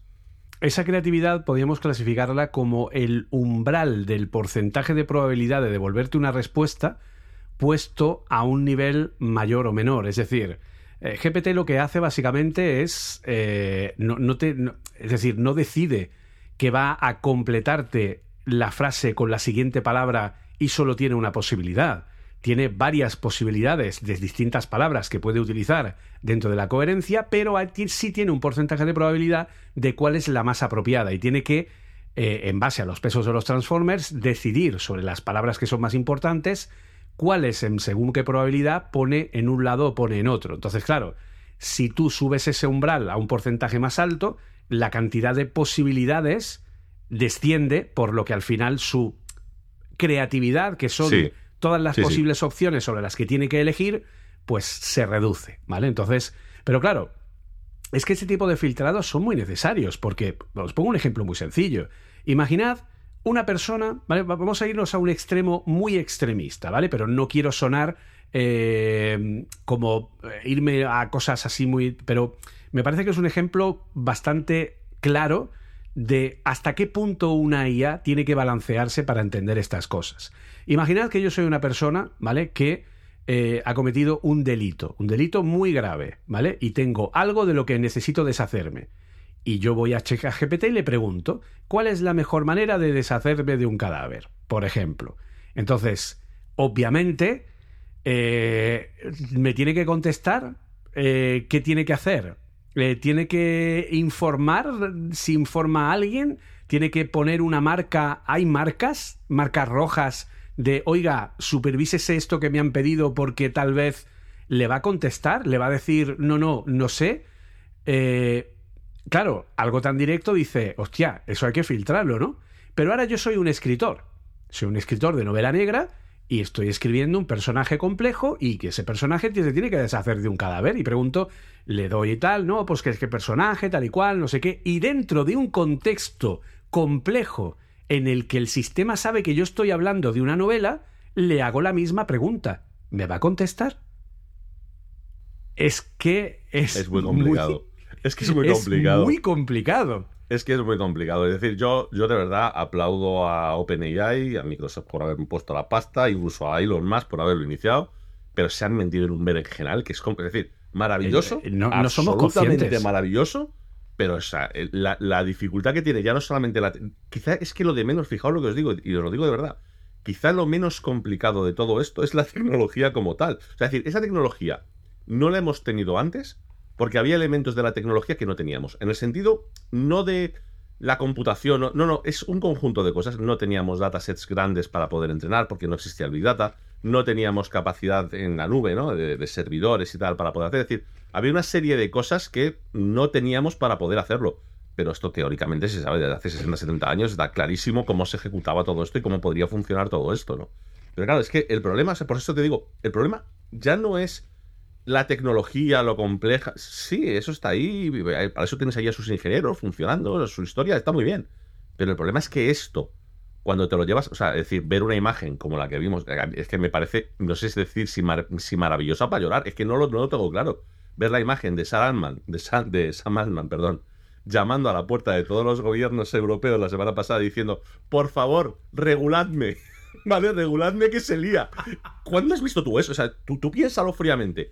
¿Cuándo en la vida una empresa ha ido llamando a la puerta de pues, los gobiernos más grandes del mundo diciendo, oye, estamos aquí, queremos funcionar, pero me tenéis que regular? Y los gobiernos diciendo, ¿cómo? Sí, sí, sí, sí, sí, lo que estás escuchando. Es decir, evidentemente no me gustaría que me impidieseis ciertas cosas, pero por favor, sed conscientes de que esto no puede, no puede ser un libre albedrío de, ah, aquí cada uno que haga lo que le apetezca. No, no, no, no, no, no, no. Esto tenéis que regularlo internamente cada uno de vosotros. Y tenéis que ser, tenéis que ser perfectamente conscientes de que sí, eh, evidentemente, pues eh, cosas como lo que está planteando a lo mejor eh, en gran parte la Unión Europea ahora mismo, él mismo ha dicho que si lo plantean así, él se va, que no, no quiere saber nada, pero que eso no quita que él estará de acuerdo y además ayudará todo lo posible a que ciertas regulaciones se produzcan porque dice, oye, que, que esto, de verdad, que, esto no es, o sea, que esto no es el buscaminas, esto no es el puto buscaminas de Windows, que es que esto de verdad que puede, puede suponer cosas, pues es que lo que es el, ejemplo que has puesto es muy bueno. Es decir, es que, ¿qué hago en esta situación? O sea, explícame tú que alguien me... Es decir, ya es un poco el pedir ayuda de su parte, de decir, oye, gente que se dedica a esto, ¿no? Gente a lo mejor a nivel jurídico, lo que sea. Ante esto, ¿qué tengo que hacer? Porque claro, por un lado, no puedes contestarle al psicópata lo que tiene que hacer, pero por otro lado tampoco puedes censurar una respuesta. ¿Cómo coño planteo un término medio a esto? Es que son, son, preguntas que de verdad que las respuestas son muy difíciles. Muy, muy difíciles. Sobre todo cuando no eres capaz, que volvemos un poco a la raíz, de entender al 100% cómo tu sistema toma esas decisiones y cómo hace lo que, lo que hace. ¿Vale? Y entonces, claro, a esto lo unimos a que, sí, sí, Photoshop. Qué maravilla, Photoshop, el nuevo Photoshop beta que parece ser que, no, que nadie sabía. O sea, tú fíjate, a mí me, me resulta súper curioso. O sea, ¿cuánto tiempo hace que existen los modelos hablando en términos de inteligencia artificial, que sabemos que un mes es como dos años, ¿vale? En cuanto a tiempo que ha pasado. Pero ¿hace cuánto que existen los modelos in painting para rellenar cualquier cosa? Nada, no, o sea, decir, teóricamente algún tiempo, pero de uso seis meses, un año. O sea, decir, no, no es Pero ahora ha llegado Photoshop y lo ha viralizado. Y entonces ahora, pues resulta que la gente se dedica a saber o a intentar completar qué podría haber alrededor de la Mona Lisa, o qué podría haber alrededor de no sé qué, o convertir a yo qué sé qué cuadro en, una imagen de tal, o, o, incluso hacer, pues, eh, lo que hemos comentado de, de, o sea, cambiar completamente profesiones. Por ejemplo, una profesión como la de eh, fotógrafo de eh, producto. eso se acabó. Había que, antes había que coger el producto, ponerlo con una iluminación, ponerlo en un estudio, hacer no sé cuánta, jugar con las sombras, buscar el fondo perfecto, no sé qué, el retoque, tal, días. Ahora llegas con tu móvil, haces una foto, una botella, un tal, lo que sea, eh, te recorta la botella, te retoca la iluminación, le pone de fondo lo que te salga de las narices, le retoca la sombra tal, y en cinco minutos te ha hecho una foto igual o mejor que la que tú hubieras hecho en una semana de trabajo. Sí, Entonces, esa. Y va a pasar algo muy parecido cuando Adobe con Firefly eh, entre en Premiere. Tú entras en Premiere y dices, eh, sonido que suene a tal, pum, te lo da. Eh, un título que, ¡pum!, te lo da. Eh, ponme, o la edición que ya hemos visto que podemos editar sobre guion, ¿vale? Que podamos usar como el plugin este famoso de, de Premiere, en el que si tú tienes una, una realización a cámara fija en el que X personas están hablando y cada cámara apunta a una persona, el sistema te edita solo el vídeo. Hasta con reacciones, Julio. Claro, y decide que cuando hay una reacción sin hablar de alguien a algo que se ha dicho, retroactivamente amplía el plano para que esa reacción se vea y se pueda ver por qué ha reaccionado a eso que ha dicho y va cambiando el plano. O sea, no, es que, es que es una locura. Pero bueno, yo, te pongo un ejemplo de este preciso momento, que en el que estamos tú y yo ahora mismo. Yo creo que muchos me conocéis por ser un maldito pejiguero con todo lo que tiene que ver con micrófonos, sonidos, ecos y la madre que lo parió a todo. Eh, yo ya llevo varios programas, varios podcasts, varias historias en las que estoy grabando con un micrófono pequeñito que está a un metro y medio de mí. Y cuando termino, cojo el archivito, me lo llevo a Adobe Podcast, ¿vale? Meto la herramienta y yo, que soy un puntilloso asqueroso, algo de diferencia hay, algo hay, pero casi no noto la diferencia con un audio bien grabado.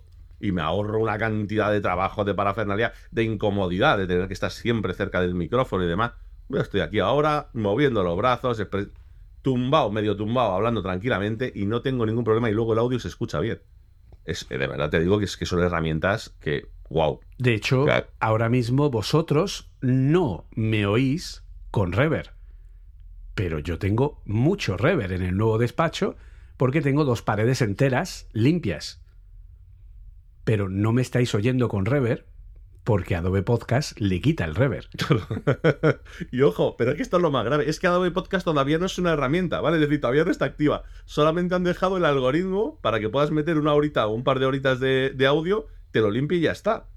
Es decir, es que ni siquiera está terminada la aplicación. Y sin embargo, ya para muchos es como, no, no, no, yo me acabo de quitar lo que dices tú, igual que el fotógrafo de producto tenía que montar la de Dios es Cristo para sacar una foto y ahora ya no hace falta. Pues para mí, que en definitiva, oye, eh, lo siento si alguno no lo cree, pero sí, soy profesional de esto, cobro por ello, por lo tanto, soy profesional de esto, no necesito ya tener un micrófono pegado a la boca para hablar. Ya está, es decir, no lo necesito porque el resultado es bueno. Yo como profesional considero que es suficientemente bueno como para no romperme la cabeza con ajustes en la mesa de sonido, asegurarme que todo... Tengo puesto el ventilador y me da igual. Porque sí, a lo mejor Julio, que me está escuchando de forma directa, estará hasta las narices del ventilador, pero la realidad es que vosotros no lo vais a escuchar. O sea, es, no sé, o sea, es, espectacular.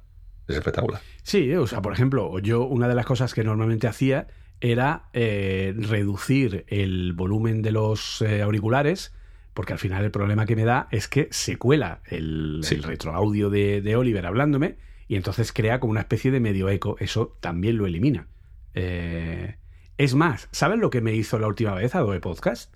Cogí y se me ocurrió la feliz idea porque hice un podcast en el que entrevisté a una, a una chica, una experta en tema de eh, posicionamiento, publicidad de, tal y cual. Entonces, en ese el, directo lo hice en mi canal de, de, Twitch. Mi canal de Twitch tiene una música de fondo que acompaña el directo. ¿Vale? Una musiquita, pipiri, pipiri, que está ahí de fondo, muy bajita, pero que está continuamente durante todo el directo. Ella se grabó con el micrófono de los AirPods, que hacía que no se oía muy alta, y yo con el mío se me oía súper alto, ¿vale? Entonces se oía descompensado, eh, se cortaba en ocasiones, o sea, una cosa así y tal. Bueno, pues se me ocurrió decir, bueno, pues lo voy a meter en Adobe Podcast. Ven, pues Adobe Podcast quitó la música de fondo, pues limpió su micrófono, lo dejó perfecto y el mío me lo empeoró lo suficiente como para que pareciera que los dos usábamos el mismo micro. Ah, es, una locura, es espectacular. Es espectacular. Claro, aquí ya podríamos empezar a hablar de Whisper, que de eso ya es que, que eso no, tiene sentido directamente la capacidad que tiene ese sistema de, reconocimiento de, de, voz. O sea, yo de verdad que a veces yo lo utilizo todos los días en los directos para cuando inicio pongo una canción y intento buscar que sea una canción con algún significado relacionado con lo que vamos a hablar durante el podcast, ¿no? Entonces, perdón, durante el directo. Y para que la gente que lo está viendo, pues les facilite, ¿no? El entender cuál es la relación entre la canción y lo otro, pues necesito que sea rollo karaoke y que me vaya. Entonces yo lo que hago es coger el archivo de audio que voy a reproducir, se lo tiro a Whisper y me saco un estupendo SRT en el que estoy viendo perfecto, como si fuese un karaoke, palabra por palabra, pero es que además me mezcla hasta idiomas. Es decir, típica canción en la que alguna palabra la dicen en castellano, otra palabra en inglés, para arriba y para abajo, funciona a la perfección y tal. ¿sabes? La verdad es que lo que estamos viendo es, es bastante, bastante bestia. La verdad es que llama mucho la atención. a todo esto, hablando de todo esto, y las gafas de Apple, ¿qué, Julio?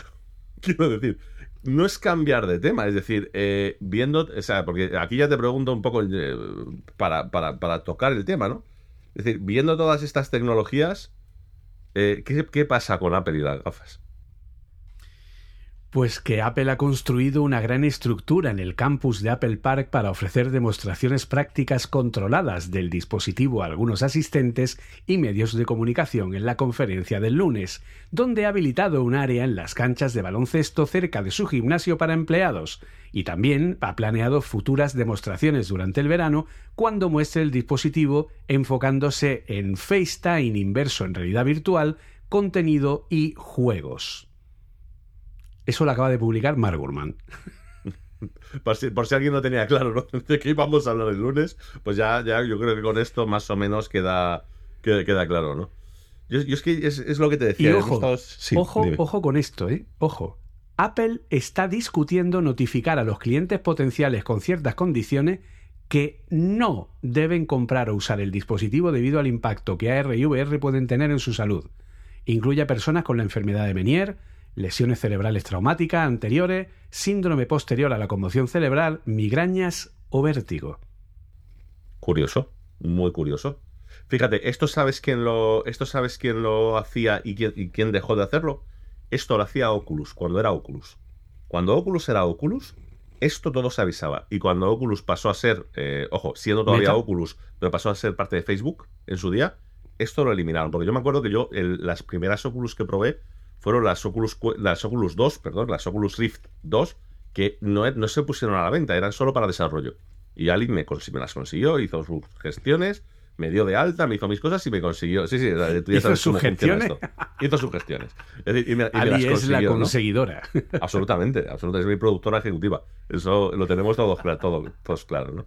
Bueno, pues eh, me llamó la atención que cuando eh, arrancabas el programa, el software, ¿no? Para configurarlo todo y tal, eh, te tenías que tragar unos textos y unos vídeos en los que te explicaban ese tipo de cosas. De decir, a ver, cositas, ¿vale? Cositas. Para empezar, una cosa que ahora nadie hace y que se debería hacer, es decir, las primeras sesiones eh, nunca pueden ser más largas de 5, 10, 15 minutos dependiendo de la persona. Nunca. ¿Vale? Es decir, tienes que acostumbrarte poco a poco, eh, por lo menos distanciar dos o tres horas entre las sesiones para volver a relajarte. Te, te, explicaban una serie de pasos con los que es cierto que cuando los seguías, nadie, casi nadie tenía problemas, ¿no? De mareos, de historias y tal con las gafas. Era alguien cogerlas, saltárselo y tal, y claro, ya empezabas con las náuseas, con la gente con vértigos, saltando contra televisiones, ese tipo de cosas que hemos visto todos, ¿no? Entonces, me, me llama sí, la atención de hecho, que Apple... tú tenías un amigo, ¿no? Que le pusiste para jugar a Fórmula 1 Sí, y sí, se sí. pilló un colocón No, aquí, le, tuve aquí, le tuve aquí dos horas en el sofá sin poder moverse. Es decir, vino para un rato, o sea, vino después del trabajo, oye, vente que te lo enseño y tal, perfecto. Se vino aquí, le monté el setup con el volante, los pedales, tal. De- de- recuerdo, circuito de laguna seca, no era un Fórmula 1, era un Fórmula no sé qué, pero algo muy parecido, circuito de laguna seca, y le digo, le digo, primero, te vas a poner el casco cinco minutitos en una primera pantalla que tenían las primeras Oculus, que era, nada, un escritorio con unos lápices que podían moverlos y tal, digo, cinco minutitos y te las quitas. Nos tomamos algo y ya te das una o dos vueltas al circuito. Nada, bueno, una o dos vueltas al circuito. El tío se coge, primera vuelta, va, tío, esto es espectacular, me flipa, no sé qué, no sé cuánto. Segunda vuelta, tal. Yo lo estaba viendo a la vez en la pantalla del ordenador. Le digo, vaya, si quieren más, para, nos tomamos algo otra vez y luego. No, no, déjame. Te... Jaime, hazme caso. Hazme caso. Dos vueltas de primeras ya me parece mucho. No, no, ¿qué tal? Que no sé qué. Se metió como seis vueltas seguidas. Se quitó el casco y dice, ay, Dios mío. Ay, Dios mío, ay, Dios mío, ay, Dios mío. Blanco como un folio, pero como un folio, tío. O sea, una cosa completamente exagerada. Como un folio, se sentó en el sofá y ahí le tuve dos horas prácticamente sin hablar mirando al frente. Porque decía que si me hablaba o movía la cabeza me iba a empezar a vomitar y me iba a poner la casa estupenda porque no podía más. O sea, estaba, estaba completamente muerto.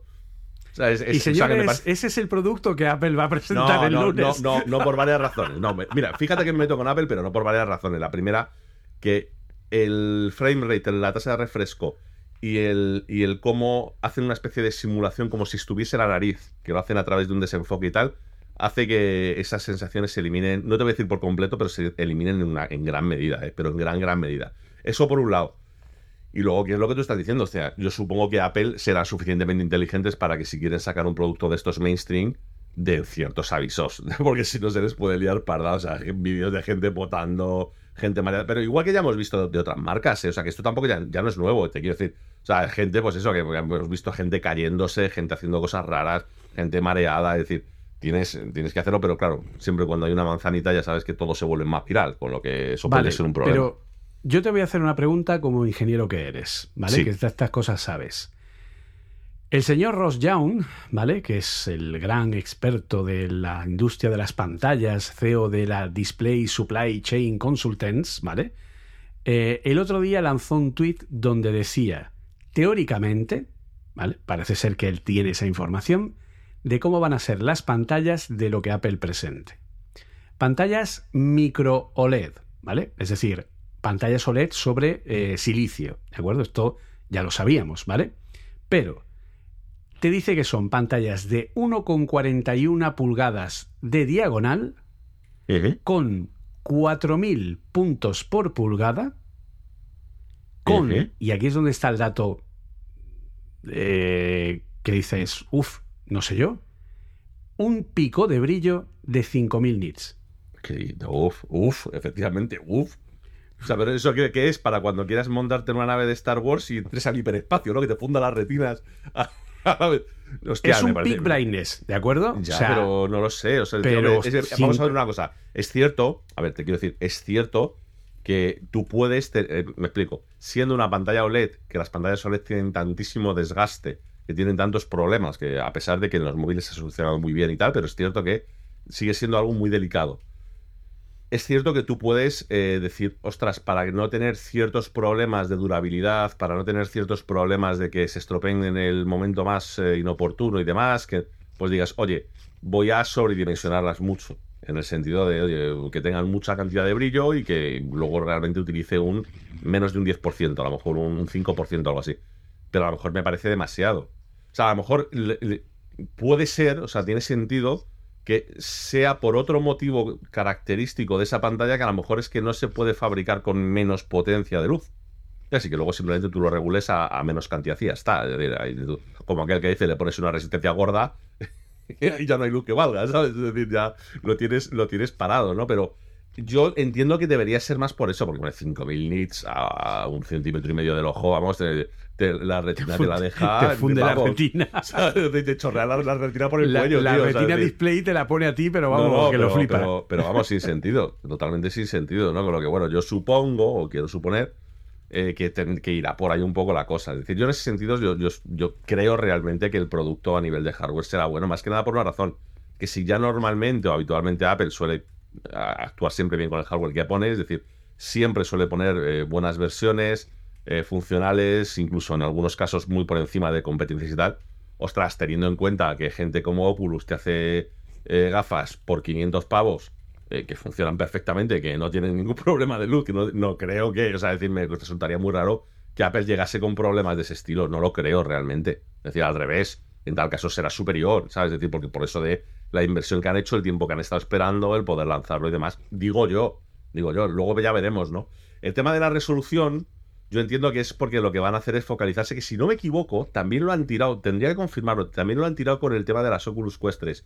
Y es que va a ser el tema de la, mm, de la, de la resolución dinámica. Y es que no toda la zona de, digamos, del- de la pantalla va a estar perfectamente renderizada. Sino que Sí, tendrás de rendering. Claro, es decir, tú, tú tendrás ciertas zonas donde se produce el renderizado píxel a píxel y otras zonas en las que estará más difuso porque realmente tu ojo no está mirando ahí, no es necesario. Y eso hace que desaparezca por completo esa sensación de malla, esa sensación como de, de mosquitera, ¿no? Que tienes a veces con las, con las Sí. Oculus y tal, que es por eso, porque todavía las... Hay que, hay que también entender las cosas. ¿eh? Los, los propios de, de Meta te lo dicen. así, veremos a ver con las tres, pero desde luego con las uno y con las dos es que eh, solo abres las gafas y te están diciendo, te pongo el modo beta, ¿verdad? Tú no has comprado esto para otra cosa. Tú has comprado esto para trastear. Pues bueno, pues tienes que vivir con que, sobre todo siendo un producto que vale, en, el caso del de Meta, 300, 400, 500 euros, eh, ¿qué esperas? Y quiero decirte, o sea, pues bueno, la resolución es la que es, veremos a ver qué es lo que sacan y demás. Con las de Apple, pues yo supongo que si ya van a tirar directamente a meter el latigazo a precios más altos y tal, pues claro, tendrán que tirar directamente ya resoluciones un poquito más, un poquito más bestias, ¿no? Para que se vea todo un poquito mejor y demás. Veremos a ver cómo lo hacen. Ya te digo, yo no, no tengo, fíjate, no tengo mucha duda de que el producto que sacarán va a estar bastante bien. Estoy bastante convencido. Yo la duda que tengo de todo esto es, eh, a pesar de que sé la respuesta empresarial por parte de Apple, eh, a mí me entran muchas dudas de si es el momento adecuado. Pero muchas, muchas dudas. Es, que el problema, a ver, yo coincido contigo que el momento adecuado sería si OpenAI no hubiera sacado en diciembre del Claro. año pasado ChatGPT. Eso es. Es que ¿vale? eso, o sea, Entonces, es- el problema es que, a ver, ¿tú realmente crees que Apple podría llegar a decir, uff, se nos ha complicado el tema? Esto es un poco por poner un símil que no tiene nada que ver, ¿vale? Imagínate un poco lo que pasó eh, con ciertas películas que iban a salir en eh, marzo del año 2001 y que no pudieron ser estrenadas porque había pasado el... eh, perdón, en marzo no, en septiembre, de- me he Septiembre. confundido de mes con el, con el español, ¿no? Eh, en ciertas películas que iban a ser estrenadas en la campaña de otoño de 2001 y que pasa el 11S y automáticamente esas películas desaparecen. O sea, ya no se van a estrenar. Porque ha pasado eso y ya con eso ya no se puede estrenar una película donde haya malos que sean de cierta nacionalidad o que traten de complots o que traten de terrorismo, que traten de no sé qué, porque la gente está sumamente eh, concienciada eh, con este tema, más que concienciada, eh, digamos como que están sensibilizadas, ¿vale? Con ese tema. Entonces te pongo este ejemplo que es muy radical, Sí, ¿de sí. acuerdo? Por el tema de decir, yo soy Apple y ya tengo planificado, porque yo ya lo tengo planificado desde hace mucho tiempo, que en 2023, entre primavera y verano, yo voy a lanzar mis gafas, ¿vale? Porque ya llevo, eh, ojo con esto, llevo siete años metiendo dinero porque esta es la marca en el universo que quiere dejar Tim Cook, ¿vale? Este es el legado que Tim Cook quiere dejar a la humanidad, ¿vale? Este es el proyecto personal de Tim Cook, ¿ok? Entonces, obviamente, Apple ya tiene unos calendarios, más o menos, una tal más o menos. Entonces, ¿qué hace? ¿Lo para todo porque de pronto la atención del mundo ha cambiado a otra cosa y las empresas de tecnología están a otra cosa? ¿O tú crees, que estoy convencido que lo van a intentar, que van a intentar vender este dispositivo como parte de lo que se empezó hace unos meses y que van a repetir mucho inteligencia artificial porque las gafas usan inteligencia artificial, porque tienen modelos de inteligencia artificial, es decir, van a intentar aprovechar el tirón para vestir su producto de inteligencia artificial porque sí o sí, pase lo que pase, este producto tiene que estar ya en la calle porque si no pierden el tren. ¿Tú cómo ves esto? Yo es que lo veo complicado. Es decir, yo entiendo perfectamente que Apple vaya a hacer justo lo que acabas de comentar. Es decir, lo van a lanzar porque no les queda más remedio, porque la inversión que han hecho es muy tocha. Eh, efectivamente, nos hartaremos de escuchar Machine Learning, Deep Learning, eh, GAN, NERF. eh, hasta, los, hasta ahí vamos a acabar de escuchar todas esas palabras durante las próximas semanas. Pero ahí tienes a nuestro amigo Mark Zuckerberg, que no es que sea santo de mi devoción, porque no lo es, pero él ha parado todo, ¿eh? Es decir, eh, sí, ha continuado con las Meta 3, porque en definitiva es un proyecto entre comillas barato, ¿no? Que ya tenía medio lanzado, medio preparado desde hace meses, y lo ha continuado. Dentro de lo que es el mundo del metaverso, ha continuado con dos o tres cosas, que de hecho una de ellas la, la medio presentó ayer también con las gafas, que era, pues, eh, ¿cómo era? O sea, un, tema de, de- de creación de mundos y alguna historia que estaba preparando, y ya está, pero es que lo demás lo ha cortado. Sea, y lo ha cortado, esto, te lo puedo decir yo en primera persona porque he hablado con una persona que trabajaba allí. Y de un día para otro, cuando dice que yo pensaba que era de boquilla, es decir, en, fue en diciembre del año pasado, me parece, si no me equivoco fue en diciembre, eh, hizo una rueda de prensa rápida de estas privadas eh, Zuckerberg a sus inversores diciendo, no os preocupéis, que mi cabezonería con, eh, con, la, con las VR para de momento y 2023 va a ser el año de la, inteligencia arti- artificial aplicada a la productividad de Facebook. ¿Vale? Automáticamente subieron la- las inversiones un 20, es que no se me olvida el número, un 26% en bolsa. Y yo pensaba que eso era de boquilla. Yo pensaba que, bueno, teníais sus proyectos, seguiríais y, como, y sobre todo siendo en este caso, porque igual que Tim quiere dejar esa marca, esto lo lleva intentando dejarlo como marca Zuckerberg también 6 o 7 años. Es decir, Zuckerberg es su bebé, el tema de las gafas. Tú entras en su despacho y tiene una pared con veintitantos prototipos de los distintos tipos de gafas que está intentando, ¿no? Y sin embargo, eh, las personas con las que he hablado que trabajan dentro de la empresa dicen, no, no, lo ha parado. Lo ha parado es, ha quitado los proyectos, los ha cerrado, ha quitado de en medio a todas las personas que estaban con eso. No solo eso, sino que además eh, ha cortado todos los presupuestos que no tengan que ver con desarrollos que no tengan que ver con inteligencia artificial.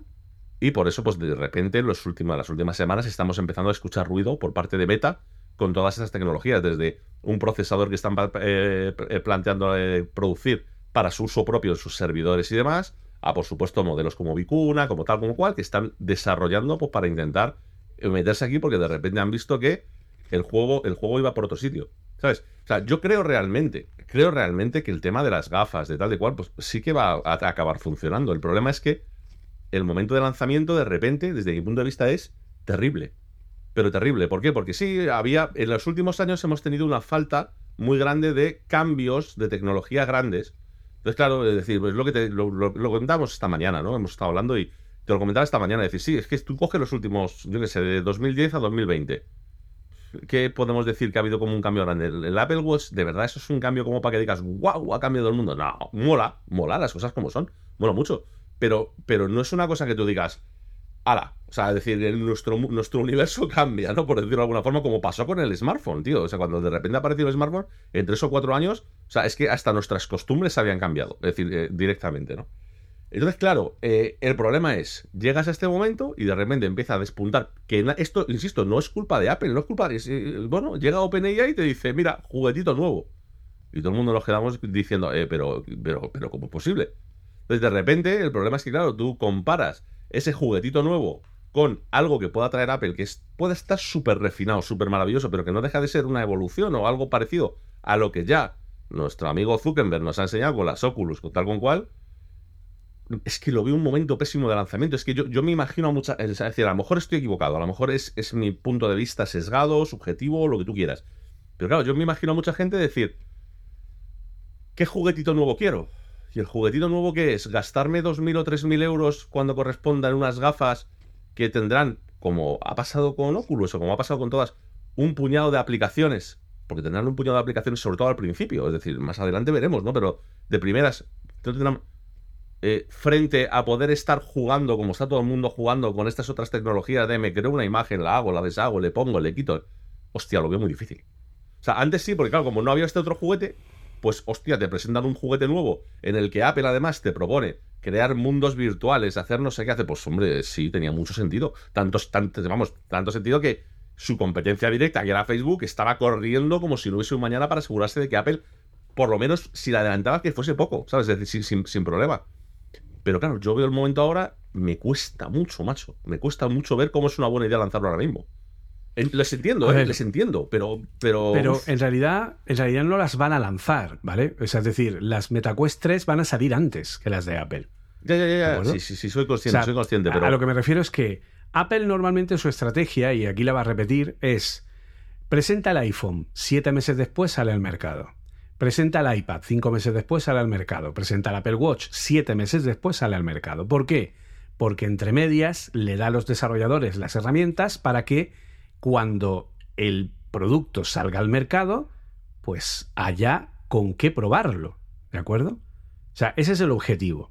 Pero luego tú y yo lo hemos hablado mucho. Las lentes de Apple, esta primera versión, y de hecho los rumores van por ese camino, son un producto que no está 100% terminado. Es un eh. producto que parece ser que se calienta más de la cuenta. Es un producto que tiene una duración de batería de dos horas. Es un producto que, si se confirma la versión final, lo que tiene es una batería unida con una petaca con un cable que te metes en el bolsillo para hacer que las gafas sean más ligeras.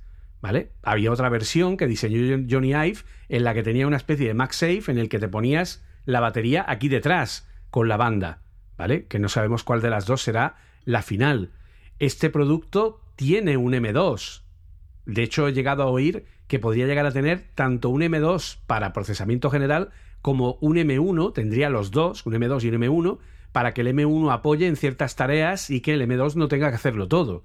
Es decir, es un producto que no es el producto final. O sea, es un poco como era ese primer iPad que no llegó a iOS 6 porque tenía solo 256 megas de RAM, se quedó enseguida obsoleto y el diseño no volvió a repetirse, porque ese diseño de ese primer iPad, enseguida que llegó el 2, el 2 ya fue el que, el que fijó el lenguaje de diseño, ¿vale? Aquí el problema es que Apple está, uno, entrando en un mercado que no está en crecimiento, está en todo lo contrario. Y es la primera vez en la historia que Apple saca un producto en un mercado que está en decrecimiento, no en crecimiento.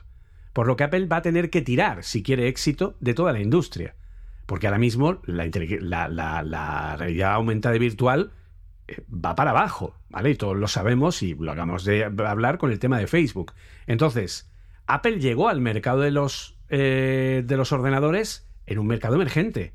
Llegó con los Mac a un mercado emergente. Llegó con los iPod a un mercado emergente. Se vendían cada vez más reproductores de música.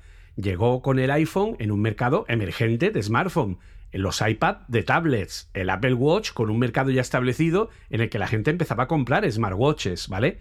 Siempre ha llegado un mercado que ya se había encargado la competencia de, alimentar y de hacer crecer. Más o menos, pero era un mercado emergente. Hoy día, la realidad aumentada virtual no es un mercado emergente.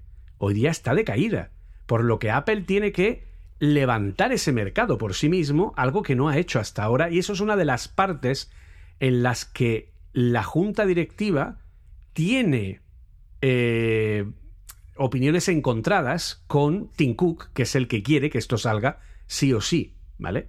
Luego, vamos a lo de siempre para que esto exista hacen falta prototipos.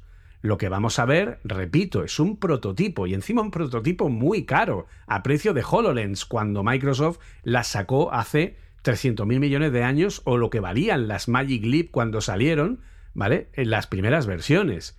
Un precio muy alto que el hardware lo va a valer, nadie lo pone en duda, pero es un producto de consumo teóricamente es un producto de consumo, y un producto de consumo en un mercado que no está creciendo por 3.000 euros, hostia, es como para pensárselo, ¿vale? O sea, es un riesgo de narices. Entonces, el reto que tiene Apple delante a nivel de publicidad para conseguir convencer al público general que esto es un producto que puede ser interesante y que puede ser un mercado que crezca, tú y yo sabemos que este mercado va a crecer y tú y yo sabemos que el gran fallo de, de Mark Zuckerberg es que el sistema operativo no es suyo y que no ha creado herramientas de desarrollo y que no ha creado un ecosistema y que no ha creado una tienda que sea accesible para cualquier desarrollador. Porque la tienda de, de, Oculus es un puñetero desastre en el que no hay rotación y en el que no hay, un, no hay productos que cualquiera pueda publicar. De hecho, sabes que si yo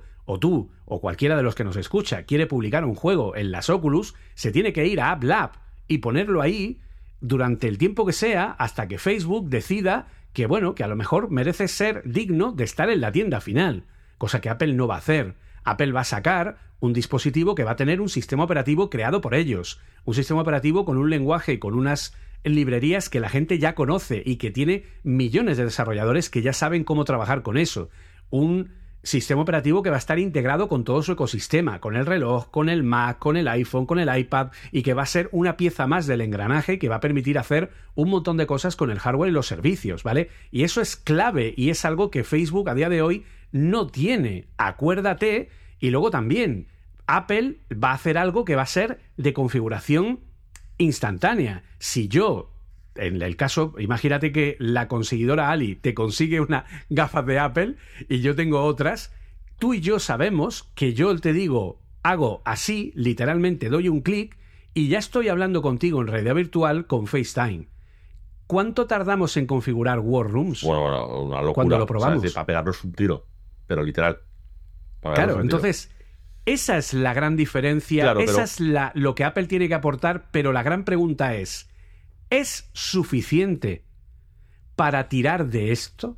Esa es, mi gran duda. Es que eso es lo que pasa, que yo veo, como que va a tener muchos frentes abiertos. ¿Vale? Es decir, el primero, el primero es, por mucho que esto sea un primer prototipo y que luego bajen de precio, tú y yo, entre comillas, consentimos, por decirlo de alguna forma, y corrígeme si, si, me equivoco, ¿no? Porque aquí te estoy metiendo a ti. Consentimos el estar peleándonos tres horas para poder tener una puta charla por realidad virtual. Sí. Pero sí, sí. porque, cons- porque, porque, Porque yo por lo menos adopters. considero, considero que es un puto cacharro de 300 o 400 euros que funciona de aquella manera, que mola, cuando funciona bien mola, pero que no le doy importancia de ningún tipo. Pero a un cacharro sí. de 3.000 no se lo va a permitir. Claro, ese- esa es la cosa. Y lo, y lo segundo, claro, la dificultad que le veo a Apple en este momento es que tampoco veo que esté en un momento. Oye, que a lo mejor eh, en dos, tres días que tenemos la keynote, cambio de opinión, ¿eh? Es decir, es- esto yo no puedo. Porque no es que el puedo- problema es que ahora mismo hay muchísima información que no conocemos. Claro, es decir, yo no puedo decirlo, pero claro, yo lo que veo es. El problema, para mí, es decir, y supongo que para más gente también es. Dices, vale, Apple saca estas gafas, ¿no? Es que uno de los problemas que va a tener es que basta estar limitado al usuario que ya es usuario de Apple. ¿Por qué? Porque tú ya sabes que para poder utilizar cualquier accesorio, por decirlo de alguna forma, que no sea algo principal de Apple, necesitas tener o un iPhone o un Mac o algo por el estilo para normalmente poder configurarlo, poder hacer, poder deshacer y demás. Los rumores dicen que con estas gafas no va a hacer falta. Hombre, es, es que les- para mí eso sería imprescindible. ¿Por qué? Porque además, para mí, esto ya es su opinión personal, eh, si Apple no nos lanza algo este, este fin de, vamos, el, el- el lunes, dentro de tres días, no nos lanza algo que nos esté enseñando de, oye, yo también tengo ideas para integrar estas inteligencias artificiales generativas, porque al final inteligencias artificiales se utilizan muchas, pero de estas que están llamando la atención, algo que pueda poner, a, yo que sé, a Siri, por ponerte un ejemplo, a- al nivel, no te digo mañana, pero tampoco le vale dentro de un año, es decir, en unos meses, que le ponga al nivel de lo que está planteando Microsoft, el problema es, me resulta muy difícil ver a un usuario que no pertenezca a la plataforma entrando a la plataforma con dispositivos que, comparativamente con los de otras marcas, puedan, aunque no lo sean, pero puedan parecer que están por debajo de lo que están haciendo otras, otras compañías y que encima se gaste un dineral en un aparato que de momento, de momento, no tiene una gran utilidad. Entonces, el problema es ese, es decir, no, digo, yo no, porque es que lo tengo claro, es decir, que tarde o temprano tendrán una gran utilidad, que tarde o temprano serán el modelo. Si es que no lo dudo. Pero lo que te digo es el momento de lanzamiento, es que lo veo todo en contra. Hostia, que a lo mejor me equivoco, esto se vende que te cagas, es independiente, que no, pues a lo mejor, es decir, oye, eh, que yo puedo intentar deducir, pero, Pero, tengo, sí tengo tiene mis un riesgo muy alto. Y, eso es justo que lo que tú estás comentando. tío. Claro, es que esos son las reservas que se está rumoreando que tiene parte de la junta directiva que ha estado a punto de suspender la presentación y dejarla para el año que viene. Claro, es que no les, entiéndeme, ¿eh? que no, no les juzgo porque yo es que, desde mi punto de vista, o sea, no querría estar en su pellejo, porque es que han hecho un proyecto enorme, supongo que estará bien hecho y demás, durante años, y de repente, y cuando ya dicen, venga, venga que nos vamos, eh, a por todas, que esto ya está, y de repente dicen, eh, perdona, es que estamos aquí, todo el mundo está mirando allí. ¿Por qué? Pues porque ha salido otro juguete. Es que es que es, es que es, mm, es- es, eh, complicadísimo, muy difícil. Muy difícil porque es que no veo, es decir, veo muchísimas trabas para que les funcione bien. Y el problema de esto, el problema de esto al final es que en muchas ocasiones, no siempre, pero en muchas ocasiones, cuando tú lanzas un producto que es innovador, porque no deja de ser innovador, que es una tecnología distinta y tal, como no tenga una buena pegada en lo primer año, año y medio, ya no te. podemos obviar el primer año, me refiero al primer prototipo, ¿no? Pero una vez que sacas un, un- un segundo, que ya el precio está ajustado, que la como no tengas buena pegada ahí, no solo es que tú como marca tengas un problema, es que te carga a la categoría de ese prototipo, de ese, de ese producto, ¿eh? Te la Sobre cargas si durante mucho Apple. tiempo. Sobre todo si eres Apple. Claro, o sea, te decía, oye, no, para siempre. Pero a lo mejor durante Samsung- años estarás cargado. Un Samsung plegable se puede romper y a nadie le importa. Pero No, no, claro, si las gafas de Apple no funcionan, eh, se puede cargar efectivamente el- la categoría de producto. Sí, sí, o sea, pero enti- entiéndeme, o sea, insisto, es que no considero que se pueda decir, no, es que Apple lo ha hecho mal. No, no, es que a Apple no le ha venido bien rodado. Es decir, esto pasa a veces, es decir, lamentablemente, eh, tú puedes ser la compañía más ordenada, puedes ser la compañía más previsora y tal, te aparece esto y ¿qué haces? Pues yo qué sé, es decir, no lo sé. Pues Pero ya te digo no, pues que no sabes. yo, mi, mi opinión, mi opinión, por el bien de Apple, por el bien del mundo de la tecnología que tanto me gusta, de poder hacer de hater o lo que haga falta, de verdad que espero, de verdad que espero que el, que el lunes hablen de cosas parecidas, no te digo iguales, pero parecidas a lo de Copilot o algo por el estilo, que tengan pensado, que hagan alguna demo aunque sea falsa, tío, yo qué sé, tío, no, no lo sé. Pero es que Yo ver- ya te.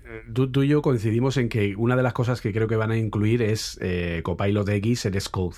¿Vale? Que creo sí, que eso, sería sí, eso, más eso que, sí, segur- seguramente más que necesario, ¿no? Pero, claro, cuánta importancia, cómo va a ser el mensaje, cómo lo van a vender, cómo.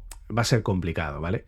No obstante, si queréis eh, saber lo que va a pasar y además contar con nuestra experta opinión en la materia, eh, podéis seguirnos en el próximo directo de Apple Coding el lunes a las seis y media de la tarde. Empezaremos en directo y aquí mi amigo Oliver estará con nosotros, al igual que Arturo Rivas, mi compañero en el podcast Café Swift, mi amigo Mark Hervera, que también es un experto en desarrollo, y también tendremos a nuestro amigo Cristo Vega, que estará con nosotros en la Keynote y que es un experto en tema de eh, usuario, de cómo los usuarios utilizan los productos y que también va a dar su punto de vista, ya no solo pues Oliver desde un punto de vista de ingeniería, conocedor de inteligencia artificial, conocedor de eh, tema tecnológico, etcétera, Arturo, Marc, el tema de desarrollo y nuestro amigo Cristo eh, para lo que es el tema de cómo un usuario no puede sacarle todo el provecho. Podéis verlo en nuestro Twitch, twitch.tv barra Apple Coding, en el que pues estaremos ahí eh, y será todo un placer que nos conozcáis. Y eh, digo todo esto porque ya vamos a ir cerrando, porque tengo clase en 15 minutos, ¿vale? Pues sí, va a tocar. Y bueno, llevamos una hora 42 de grabación, por lo tanto, esto, pues oye, esto suponen bien. dos pasadas dentro de Apple Podcast, de, perdón, de, de Adobe Podcast. de Adobe Podcast, ¿no? Pero bueno, cortarlo por eh, la mitad y pasárselo en dos veces y luego pegarlo.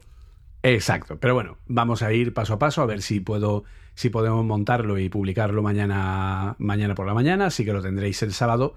Y la verdad que, joder, creo que para no tener guion nos ha quedado algo muy apañado. Sí, sí, joder, es, que el problema es que eh, son tantas cosas, son tantos, tantos temas que, te, que, que están saliendo, tantas cosas relacionadas además, ¿no? De, bueno, de- yo lo decía el otro día, 2023, eh, guau, ¿eh? Sí, sí, de locos. De O sea, qué De locura. de- pero de locos de verdad, o sea, decir, muy complicado, ¿eh?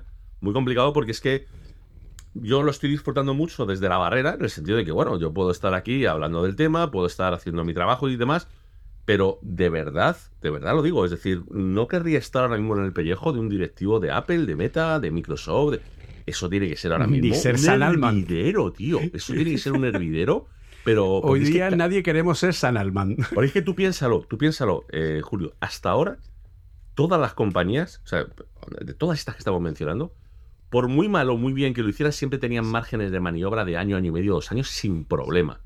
Y de repente, las maniobras se les han pasado a dos meses, tres meses, seis meses en el mejor de los casos. Es decir, o sea, tú estás Sí. viendo como Microsoft, o sea, te saca cosas completamente nuevas que no te espera cada dos, es que es cada dos meses. O sea, es que ni siquiera están dejando pasar tres. Es decir, cada dos meses presentación de Microsoft. Otra. Y no te creas que están presentando, no, un nuevo punto y coma en la tipografía. No, no, no, no, no, no, no. Te están presentando algo que cambia completamente lo que, lo que has visto hasta dices, Sí, ostras. y y lo mismo hace Google, y lo mismo ha hecho Adobe, y lo mismo ha hecho, y dice, Sí, sí, es esto- muy loco, muy loco, muy loco. Totalmente. Pues eh, dinos dónde puede encontrarte la gente por si aún no lo saben. Bueno, es- ya, ya sabéis que con lo mío es muy fácil. Arroba Oliver Navani, busquéis en todos los lados y aparezco, ya está. Y con eso en Por eso. Twitch, en Instagram y demás, pues estoy ahí más o menos disponible. Perfecto. Y a mí, pues sabéis que podéis encontrarme en eh, arroba jcbunoz, sea cual sea la red, ¿vale? Salvo en OnlyFans por ahora. Y eh, Oliver sí está en Yo sí estoy en OnlyFans, El- sí. si alguien, yo, yo siempre lo digo, si alguien quiere foto de pies, no ha pasado, pero oye, aquí estoy. Pero oye, aquí eh, no, no, no, hacemos ascos Tengo a nadie. oye, tengo un 50 de pie, tío. al- Algo bueno tengo. Algo tengo tienes que tener. sacarle. Así que nada, pues eh, todo un placer de nuevo poder hacer este viaje contigo, Oliver. Y, Lo mismo y nada, y nos oímos eh, pronto en un nuevo viaje y nos vemos pronto Nos vemos en la en un par de cobertura días. Para ver, pues bueno, qué es lo que yo realmente mm, tengo el hype muy alto, las cosas como son, pero estoy tan perdido y no sé qué van a sacar, ni sé cómo van a sacar, cómo se va a poder desarrollar, porque si el producto sale a finales de año o en 2024, ¿qué nos van a dar para desarrollar a los desarrolladores? ¿Nos van a dar un, un Mac? Se comenta que nos pueden dar un Mac con una configuración especial, con un visor, con un... no tengo ni idea, la verdad. Veremos a ver qué es lo que nos van a sacar y bueno, pues en un próximo viaje pues podemos comentar todo esto. Así que lo dicho, muchísimas gracias a todos por estar ahí y nos oímos pronto si los calamares, la nave, etcétera, nos dejan. Muchas gracias y hasta pronto. Chao.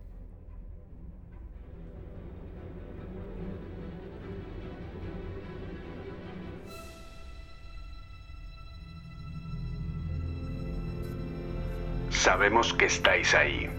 Percibimos vuestra presencia. Sabemos que tenéis miedo, nos teméis a nosotros. Teméis el cambio, pero no conocemos el futuro. No hemos venido para deciros cómo acabará todo esto. Al contrario, hemos venido a deciros cómo va a comenzar. Vamos a terminar el episodio y vamos a enseñarles a todos lo que vosotros no queréis que vean. Les enseñaremos un mundo sin vosotros. Un mundo sin marketing y sin controles, sin límites ni fronteras. Un mundo donde cualquier cosa sea posible. Lo que hagamos después es una decisión que dejo en vuestras manos.